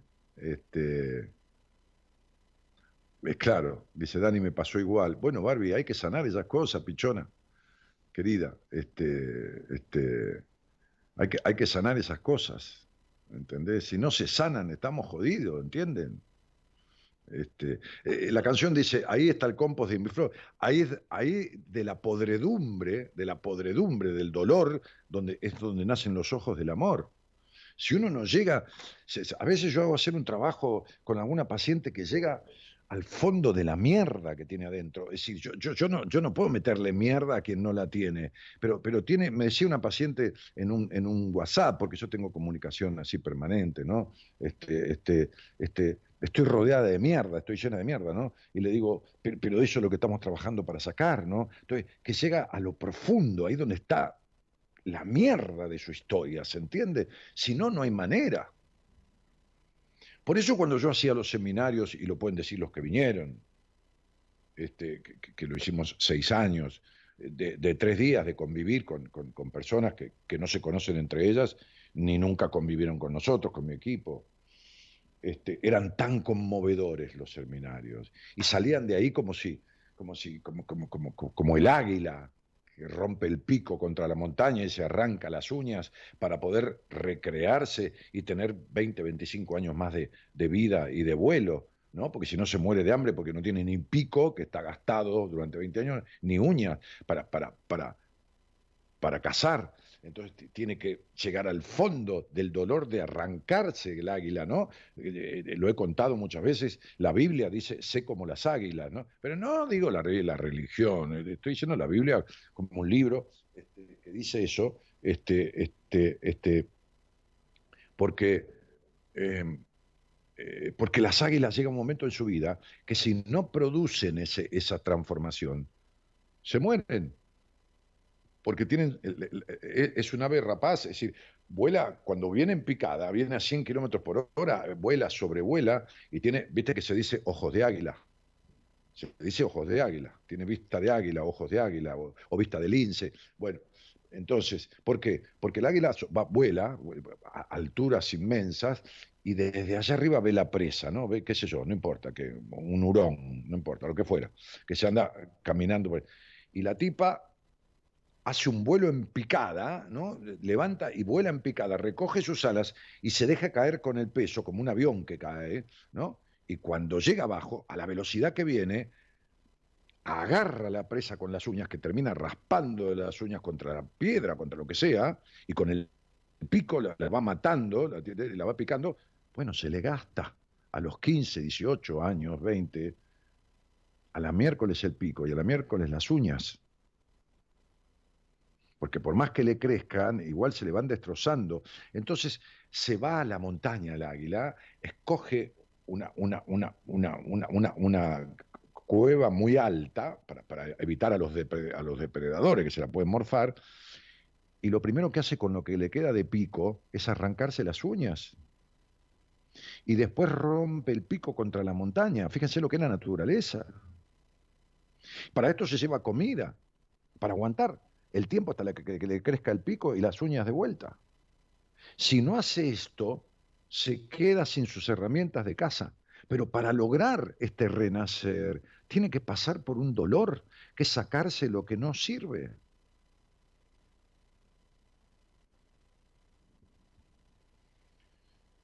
Entonces, no, porque un proceso en terapia tenga que ser un, proceso doloroso, pero sí tiene que ser transformador e ir al fondo de la mierda. ¿Puede entristecer? Por supuesto que puede entristecer. Llegar a eso. ¿Puede poner triste? Sí, señor. Pero es mejor ponerse verde una vez que rojo toda la vida.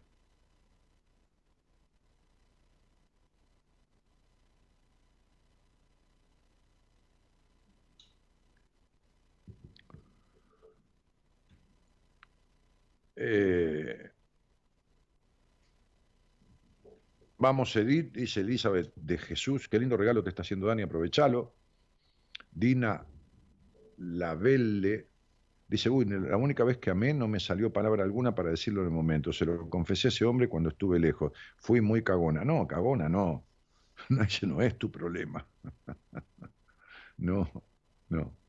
Con esta conversación, si no reaccionás, mujer, estás mal, dice Shirley Velasco. Ánimo. Elizabeth de Jesús dice, Daniel Martínez, no hay otro igual para abrirnos la mente. Sí, como no va a haber. Hay. Bueno, igual no hay nadie, porque nadie al igual a vos ni a, nadie al igual a mí, ¿no? Este, nadie es igual a nadie. Pero, ¿cómo no va a haber gente que sirve? Gracias a Dios que la hay. Más vale ponerse una vez colorado que mil veces amarillo. No más vale ponerse verde una vez que rojo todos los días o rojo toda la vida, negro. Propongámoslo en el Instagram de Juanita Viale, que, que vuelvas a, almorzar, dice Cristina. Ah, vamos a, este, a marcar tendencia. no. No. Este, este, Abu dice así, es verde y no rojo toda la vida. Es lo más hermoso sacar toda la mierda. Dice Vane Valenzuela. Sí, por supuesto. Wow, dice Camila Ramírez. Debe ser por la historia del águila o vaya a saber ¿no? ¿Qué, qué, le, le, pasó. Ezequiel dice, en parte lo, lo, sé, pero dada la realidad, que dice, dada la realidad, me armé, cada vez se me hace más difícil da la, realidad que me armé, no, te habrás armado una mentira que vos tenés como realidad.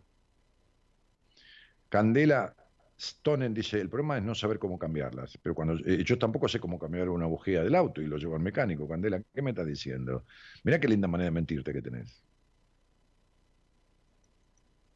Por favor. Hay momentos que tus palabras son muy crueles, pero otras muy dulces se nota que ayudas, dice Abu Moni. ¿Crueles? No, no, no, estás equivocada. Cruel sería si yo tengo intención de hacer daño. Eso es una crueldad. Una crueldad es algo que se hace con la intención de dañar, querida. Y yo hace 28 años que hago esto y nunca tuve intención de dañar a nadie. Absolutamente jamás. A no ser que encuentre a alguien que tenga intenciones de dañarme a mí. Entonces, si puedo, lo hago mierda. Pero eso es otra historia de la vida. Pero yo tener hablar con alguien acá y tener intenciones de dañarlo. No. Para nada, no, no. Sos nueva, no sabés lo que decís. Este, este, eh, eh, mirá, el lenguaje no es inocente. Crueldad es crueldad. Este, este, vehemencia es otra cosa, apasionamiento es otra cosa, este, desesperación que a veces tengo porque es la única oportunidad que tengo de decirle algo a alguien y no tengo ninguna oportunidad más en la vida a lo mejor. Pero crueldad, no, no uses palabras cualquiera. Tené dimensión de las palabras. Cuando yo digo lo que a vos te parece cruel, yo estoy entrando en el otro, como no entró nadie en su vida. Y la conversación mía es para el otro, no es para vos. Cuando sea para ti, yo te aviso, pero vos no te metas ni la tomes como si yo te lo dijera a vos, porque vos estás sintiendo esas palabras desde vos y esta, esto lo que está dicho por mí es para el que me escucha.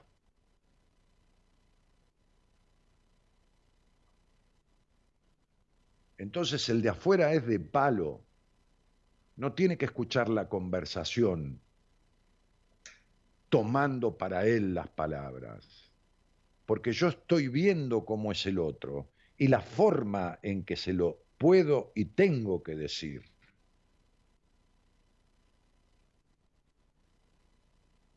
Estoy descubriendo cómo es el otro en toda su vida y su vincularidad en siete minutos. ¿Qué crueldad crees que conlleva eso? No tienes la más puta idea de lo que es crueldad. Deberías pedir disculpas. Porque es lo único que no tengo en la vida con nadie, salvo con alguien que quiera ser cruel conmigo.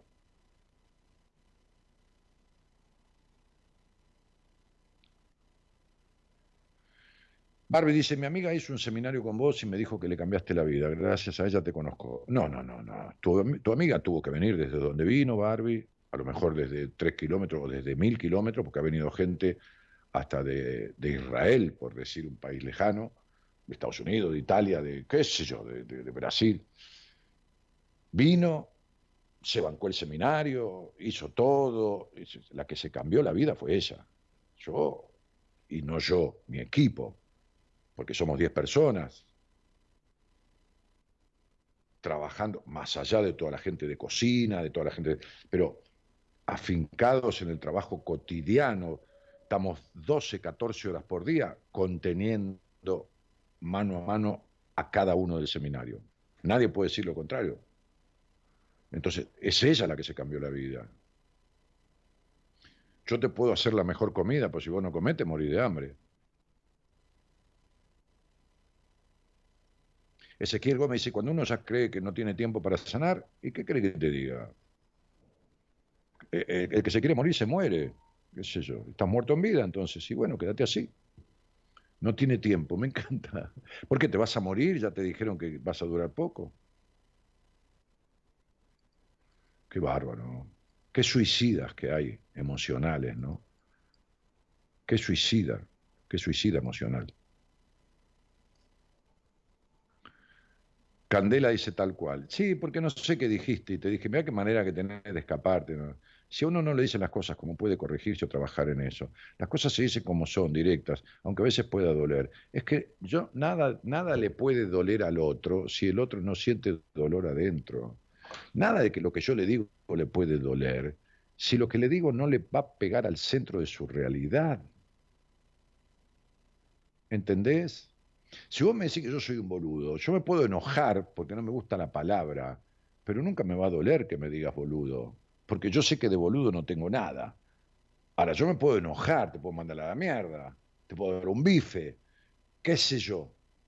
¿Entendés? Estoy hablando de hombre a hombre. Pero, pero, digo, pero no me va a doler. ¿Qué me va a doler? Ahora, cuando yo le digo algo al otro y le duele, ¿eh? Es porque tiene dolor con respecto a lo que le estoy diciendo. Es porque lo que le estoy diciendo le llega al dolor que siente. Por eso le dije a esta piba, a esta mujer, a esta señora,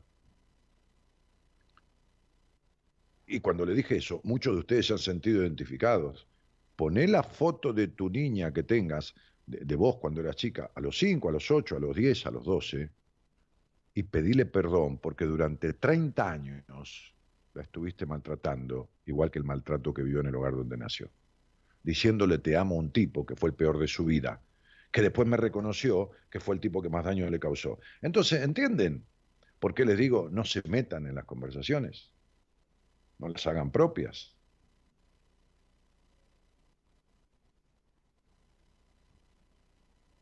Pues yo jamás iría a un quirófano si me dejaran presenciar una operación donde hay un cirujano, un cardiocirujano, que está operando a corazón abierto un tipo y me metería en la, en la operación. Diría, no, mire, este, usted un poco cruel, lo abrió al medio. El que sabe es el cirujano. Presenciaría eso y me casaría la boca. Bueno, señores, yo soy un cirujano del alma. Vamos a un tema.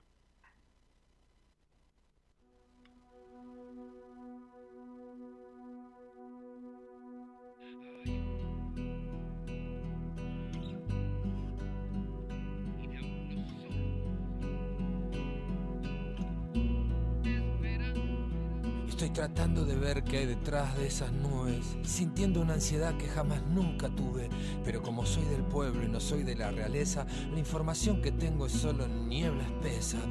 Veo un escenario que es solo una pantalla, con un pésimo actor que hablando siempre calla. Se ve una distorsión entre el alma y su cabeza, es mucho lo que dice, pero no lo expresa.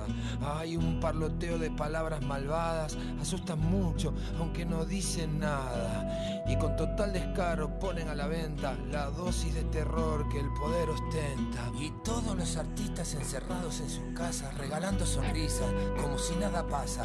Y los psicópatas están ganando la última batalla porque el silencio otorga lo que muchos callan. Cuando el artista se llena de miedo, ya no podrá ocurrir nada nuevo. Todo el engaño no chupará un huevo y todo el mundo contento de ser infeliz. Cuando la mente no crea, implosiona. Los pensamientos temerarios colisionan y desde afuera bombardean los satélites que son las nuevas armas destructivas de las élites. Nos achicharran, nos disuelven, nos fritan, vibramos bajo y nos debilitan. Programan nuestras defensas y hasta cómo sientes y cómo piensas. Hace tiempo que naufragó la esperanza con esa maldad que jamás descansa.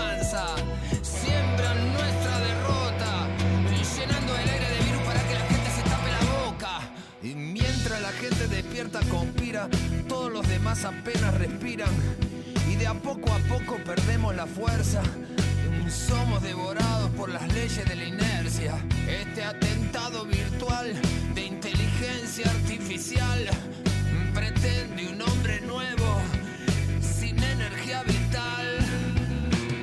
Hoy busco un refugio donde mi alma viva, donde haya más alimento que comida, donde la muerte sea un espacio sagrado, donde pueda escuchar a mis antepasados, beber un poco de aire vivo, tener agua de mar y MMS conmigo, ofrendar a la tierra mis miserias, para poder calmar los empates de histeria, porque el miedo es tan creativo como la estupidez, un consejero mentiroso, un asesino de sueños, un magnífico juez.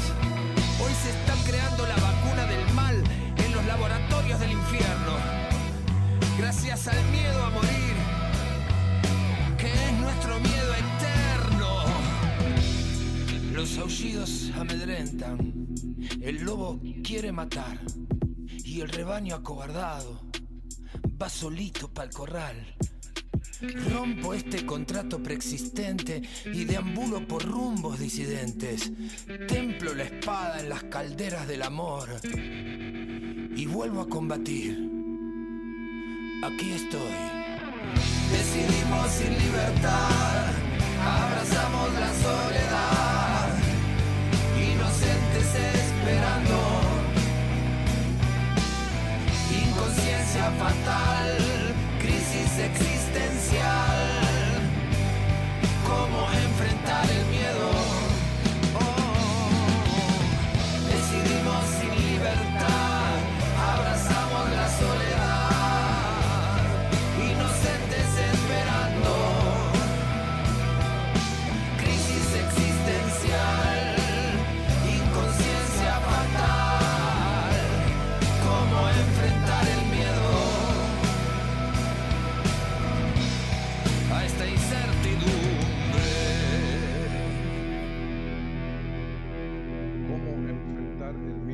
la incertidumbre. Es el tema. Eh, ¿Lo posteaste al tema, Gerardo?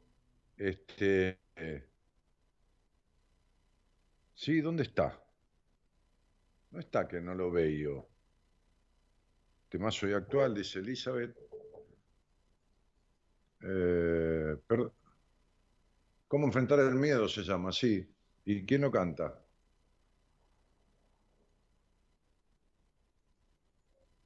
El pelado también. Qué bárbaro. ah, acá está posteado.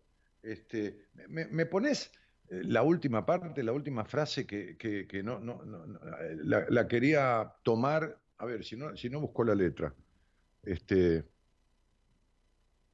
¿Cómo? Porque el miedo es tan creativo como la estupidez. Un consejero mentiroso. Un asesino de sueños.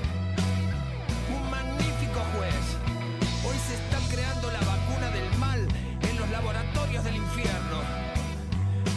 Al miedo a morir, que es nuestro miedo eterno.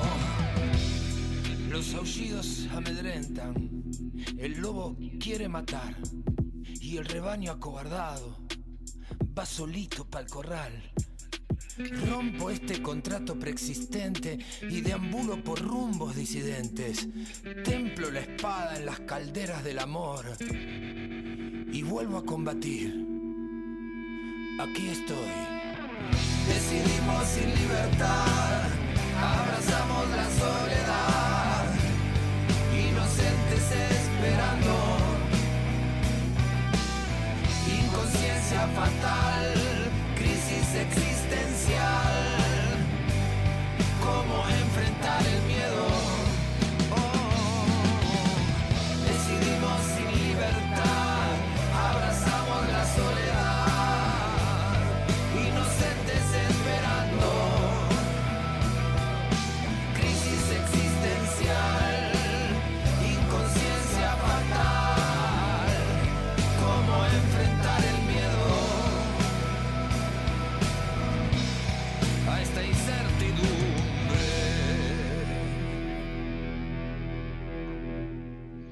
un día,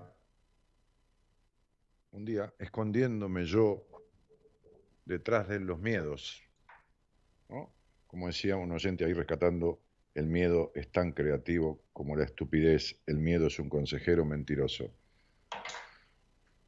Este, esquivaba yo cierta situación en la vida y entonces fui a lo de aquel terapeuta al que recurrí en una instancia crítica de mi existencia, en una crisis existencial tremenda de mi vida a los 31 años. Y entonces fui a lo del viejo maestro, como yo así lo sentía. Y, y él me dijo, ante esta situación dubitativa de mi vida en que yo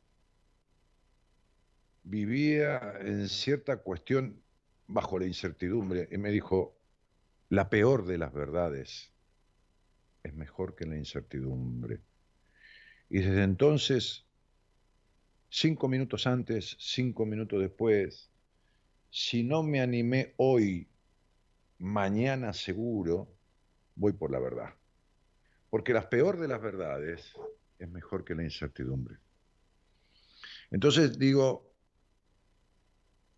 Ahí cuando vos recién dijiste, eh, flaca, bola que me habías dicho de mi crueldad, Abumoni, dice Daniel, disculpa, quise decir duro a veces con tus palabras, ahora es otra cosa. Duro es una cosa, cruel es otra. Soy auténtico y soy firme. Duro será para vos porque no te aguantás la, la, la, tu verdad, que yo te la muestre. Pero ¿sabes qué pasa? Que el que habla conmigo está viviendo en la incertidumbre. Y la peor de las verdades, que a vos te suena a dureza, y no te estoy acusando de nada, te estoy dando una devolución, es mejor que la incertidumbre en la que vive. Esta mujer que salió al aire, como las dos que salieron al aire el lunes, como el miércoles pasado, como el otro lunes, viven en la incertidumbre. Y la incertidumbre, como el tipo que dijo recién, si te, y si crees que, que no te queda tiempo para sanar nada, pero ¿quién carajo es él para decir eso? Vos fíjate la necesidad de, de ser infeliz de un ser humano. La necesidad de inventarse una mentira, comprársela, pagársela, darse el vuelto, envolvérsela y llevársela a la casa todo el tiempo consigo. Que tipo dice, si no te queda tiempo, pero te da gana de darle una cachetada para despertarlo del sueño estúpido en el que vive.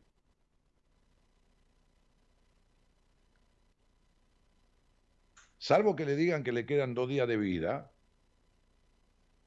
igualmente tiene dos días para enterarse de algo y morirse menos peor. Y morirse con menos mierda.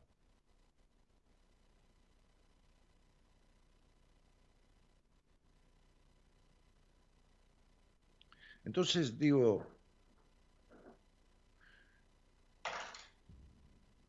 miren, a mí no me gusta ver morir a nadie. Yo he sido un tipo que, que de chiquito mis viejos me, ocultaron la muerte. Cuando era chiquito.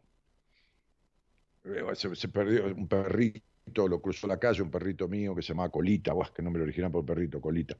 Pero este, este, lo mató un colectivo, que yo me dije, no, se escapó, colita, que yo me ocultaba. Bueno, la primera muerte que tuve en mi vida que vi fue la muerte de mi abuela, pero la vi ya muerta. Mi única abuela, la única que conocí. Y yo tenía tanta resistencia a la muerte por esta negación de la muerte que en, algún sentido mis padres me evitaron, si vaya a saber qué cosa, cierto dolor, que yo la, adoraba a mi abuela pero ¿saben cuándo lloré? Cuando vi agarrar el cajón y lo vi llorar a mi padre. Cuando vi a mi viejo, que era un ídolo para mí, con lágrimas, entonces me puse a llorar. Lo digo,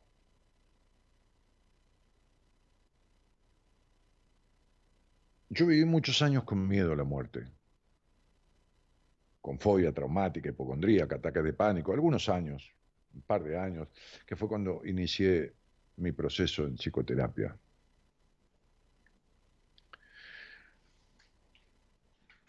Pero lo más horrible de la vida, lo, lo, más horrible, la peor muerte que debe haber en la vida, la peor de las peores, que es peor que morirse recontrarretorcido de un cáncer terminal que te duela hasta las pestañas, Peor que eso debe ser morirse, arrepintiéndose de morirse con una vida de mierda y no habiendo hecho nada por sacársela de encima.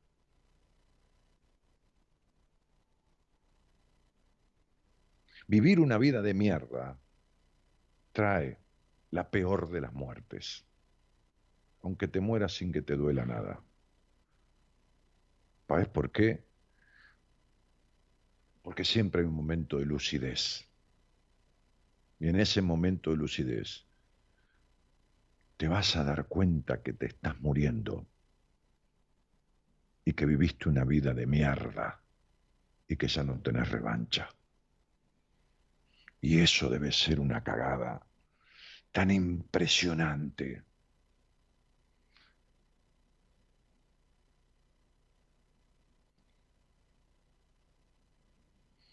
Debe ser tan horrible.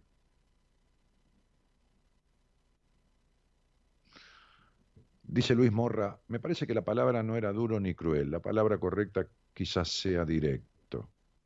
Puede ser. Sí, no se me ocurrió. Puede ser. Puede ser que sea directo.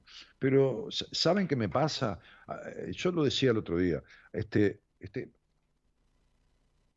yo no tengo miedo de decirle lo que le voy a decir a la persona, ni, tengo ninguna, ningún, y no es que sea cruel, y no es que sea indolente, y no es que no empatice.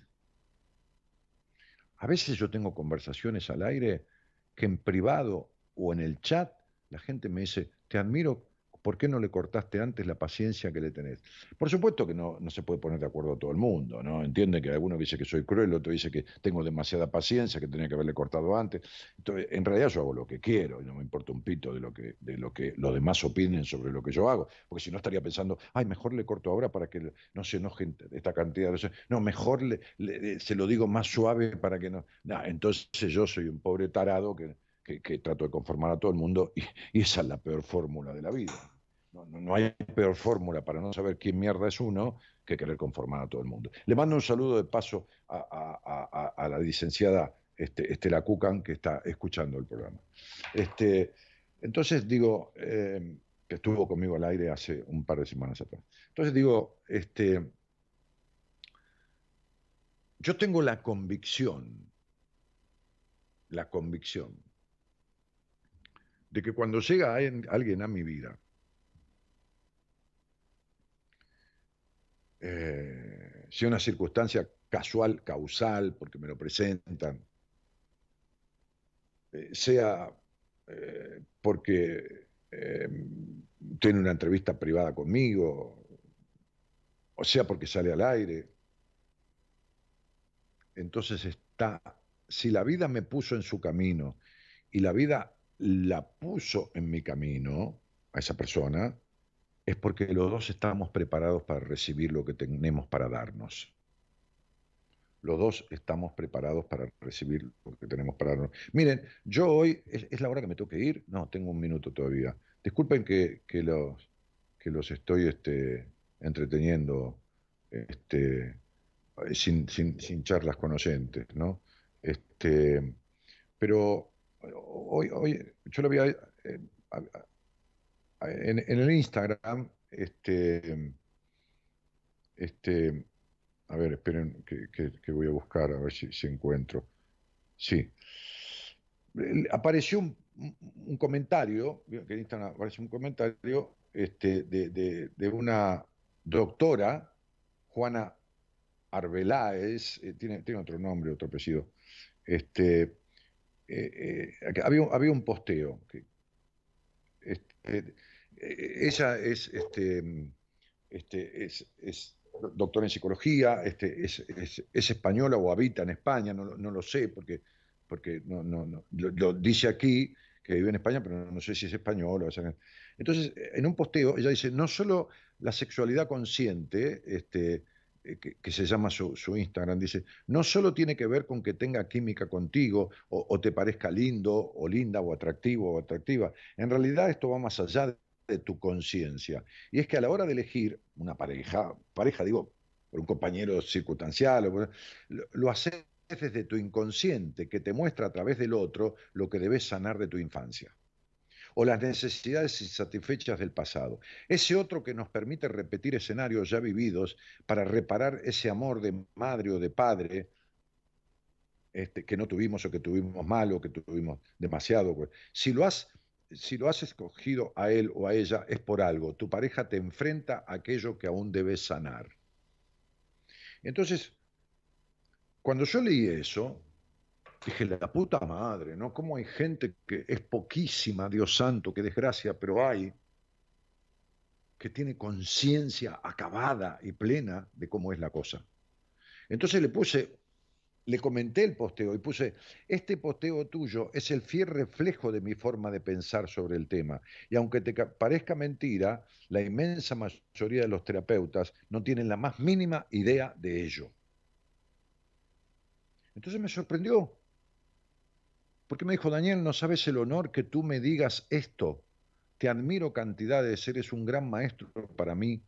Me encanta la forma tan profesional como abordas los temas. Sí, se ve que es española por manera de hablar, salvo que esté españolizada. Un fuerte abrazo. Entonces yo le contesté, por favor, no, soy un gran maestro, simplemente soy un tipo que, se sale de lo, de, lo, habitual, como veo que tú también, y, y nada, y, si quieres, si, si, me das ese gusto, me encantaría tener una charla contigo durante mi programa o en un live de Instagram, con todo gusto, este, porque seguramente voy a aprender de vos.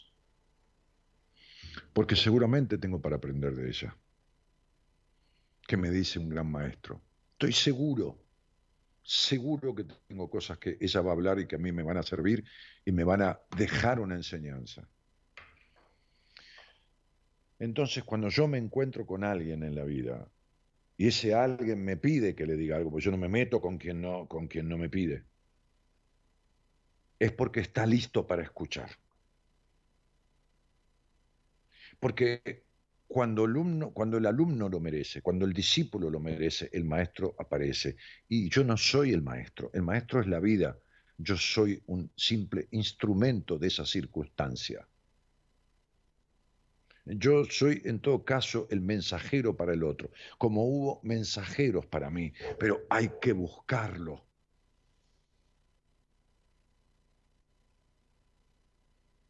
Hay que pedirlo y hay que aguantarse. a mí, mis ataques de pánico, mi, esto, mis fobias hipocondríacas y padeceres a los 32 años, no me los curó mi terapeuta. Me ayudó a que yo me los sane. Yo no curo a nadie, yo ayudo a que el otro se resuelva y se rescate. Le doy las herramientas, pero se las doy.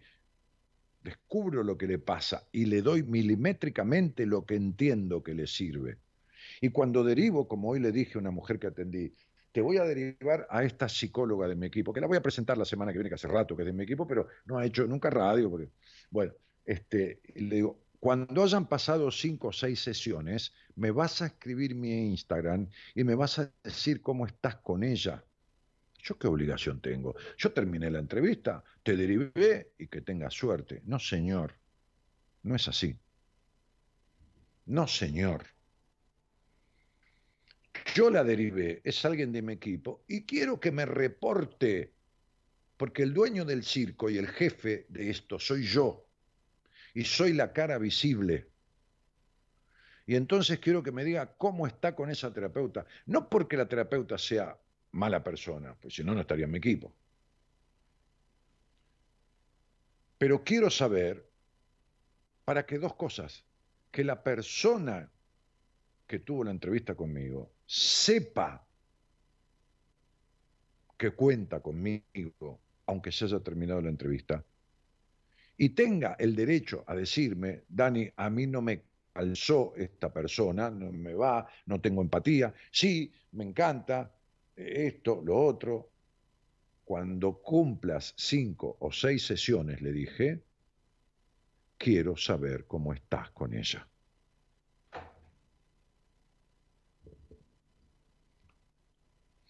Entonces, digo, todos somos perfectibles y todos tenemos posibilidades de aprender y de resolver cuestiones. El punto está en hacer lo necesario.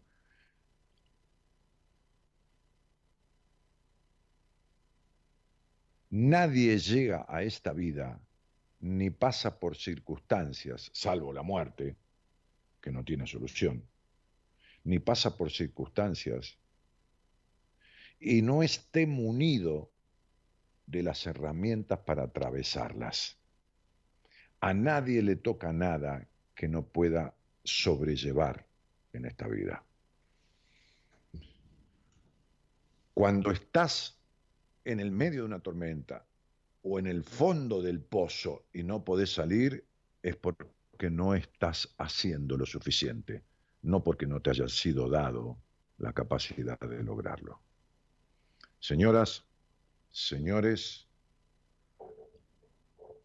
mañana va a estar en el programa, justamente, justamente, mente justa, mañana está Sol Calabrese, este, la licenciada en psicología de la Universidad de Buenos Aires, con un posgrado en evaluación diagnóstica, Sol Calabrese, que va a hablar de la aceptación de la trascendencia de la aceptación, de aceptar el, origen del conflicto, de aceptar las realidades de uno para poder resolverlas. Mañana, mañana tienen un programa que, tiene, que está, sin saberlo, porque me enteré hoy a la noche, sin saber, está estrechamente relacionado con lo que yo he hablado hoy. No, se lo pierdan. Vean el programa. Eh, véanlo, aunque sea eh, a deshora, después en la repetición pero vean el programa sobre la aceptación porque está íntimamente ligado a esto que yo he tratado, he tratado al menos, de hablar hoy. Nos vamos de la mano del señor Gerardo Subirana, este, este, que musicaliza este programa eh, y, y también lo opera técnicamente, ¿no? Gerardo, ¿estás presente ahí con algo?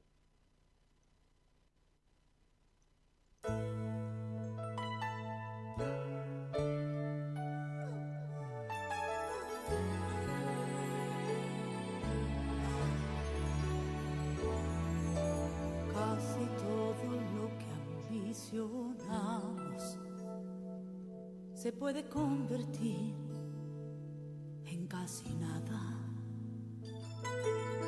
Casi todo ocupa su lugar. Mientras los sueños no se cansen de soñar. Somos pobres almas, no tenemos nada más. Un rostro en el espejo que nos mira en soledad.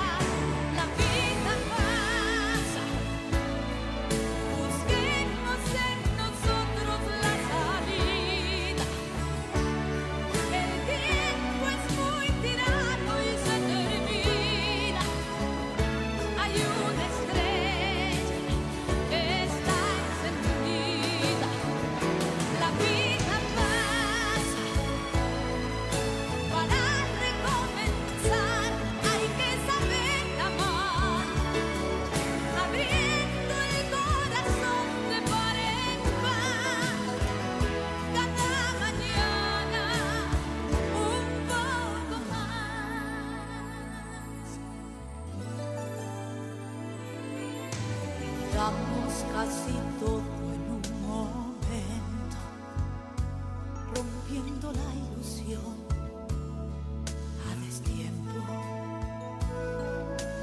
Vamos en un barco sin timón, bebiendo el agua en un mar de confusión. Somos arrogantes sin ninguna explicación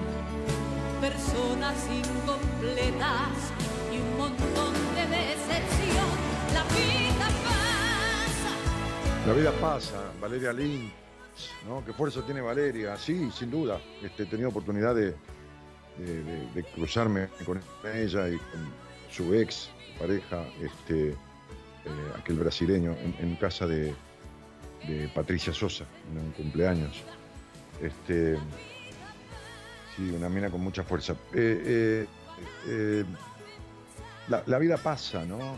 y abrir el corazón no para los demás, los demás son los de menos. Uno tiene que abrir el corazón con uno. Por consecuencia, luego estará mejor con los otros. Con algunos, no con todos. Señoras, señores, este, Gerardo Subirana en la operación técnica, la musicalización y nuestra queridísima, queridísima, este, dulcemente apodada por nosotros, con todo cariño, Norita. ¿eh? Norita, Norita Ponte. Mirá, este nombre. Gerardo, te, vas a, detenete un minuto más. Eloísa Ponte, ¿no, suena como una señora eh, que baila minué en, la casa de Mariquita Sánchez de Thompson en 1814? Este, Norita, Norita Ponte, ¿no suena a una mina fresca, eh, dicharachera, artística? ¿eh? ¿No suena Norita Ponte? ¿Eh? Suena, ¿Te amenaza después? ¿Te amenaza? Si, si decís Norita, si te, si te pones cómplice mío, uy, es una jodida esta, ¿eh? Bueno, entonces, este, cargo yo con el muerto, cargo yo con esto de, del operativo. Pero, pero visto que decís Eloísa eh, Noralí Ponte. Bueno, la mina suena a, una dama antigua, ¿me entendés? pero Norita, Norita Ponte, Norita, Norita Ponte, fíjate, que, camina solo, ¿no? Se desliza, es como si, se como, como, como, si el nombre patinara sobre hielo, ¿no? Norita Ponte, mira que te lo digo románticamente, mira qué creatividad la mía. Este, Norita Ponte, a mí me suena, yo veo una marquesina de un teatro Norita Ponte y entro. Veo Eloísa Noralí Ponte, digo, ¿qué hay acá? Una ópera, qué sé yo qué hay. ¿no? una, una, una, una obra antigua. Pero Norita Ponte me da toda una cosa de, de, de, music hall, de, de, En fin. Bueno, pero bueno, ella es la productora, se llama eh, Eloísa Norari Ponte, y bueno, qué sé yo. Yo trato de llevarla a la fama, pero bueno, se resiste. Señoras, señores, mi nombre es Daniel Jorge Martínez. Después de, vamos a cumplir 28 años el 9 de mayo, este, haciendo este programa Buenas Compañías, eh, que se, se, lo debo, este, y creo habérselo agradecido muchas veces a una conocida actriz argentina que me instó y me dio la idea de hacer este programa, que ya, ya falleció este, hace varios años, este, la consuegra de Susana Jiménez, eh, este, y, y, nada, que se llama Buenas Compañías y que lleva tantos miles y miles y miles de ediciones. Les mando un cariño grande, buenas noches a todos y muchas gracias por estar. Chao, mañana no se pierdan el programa, la aceptación.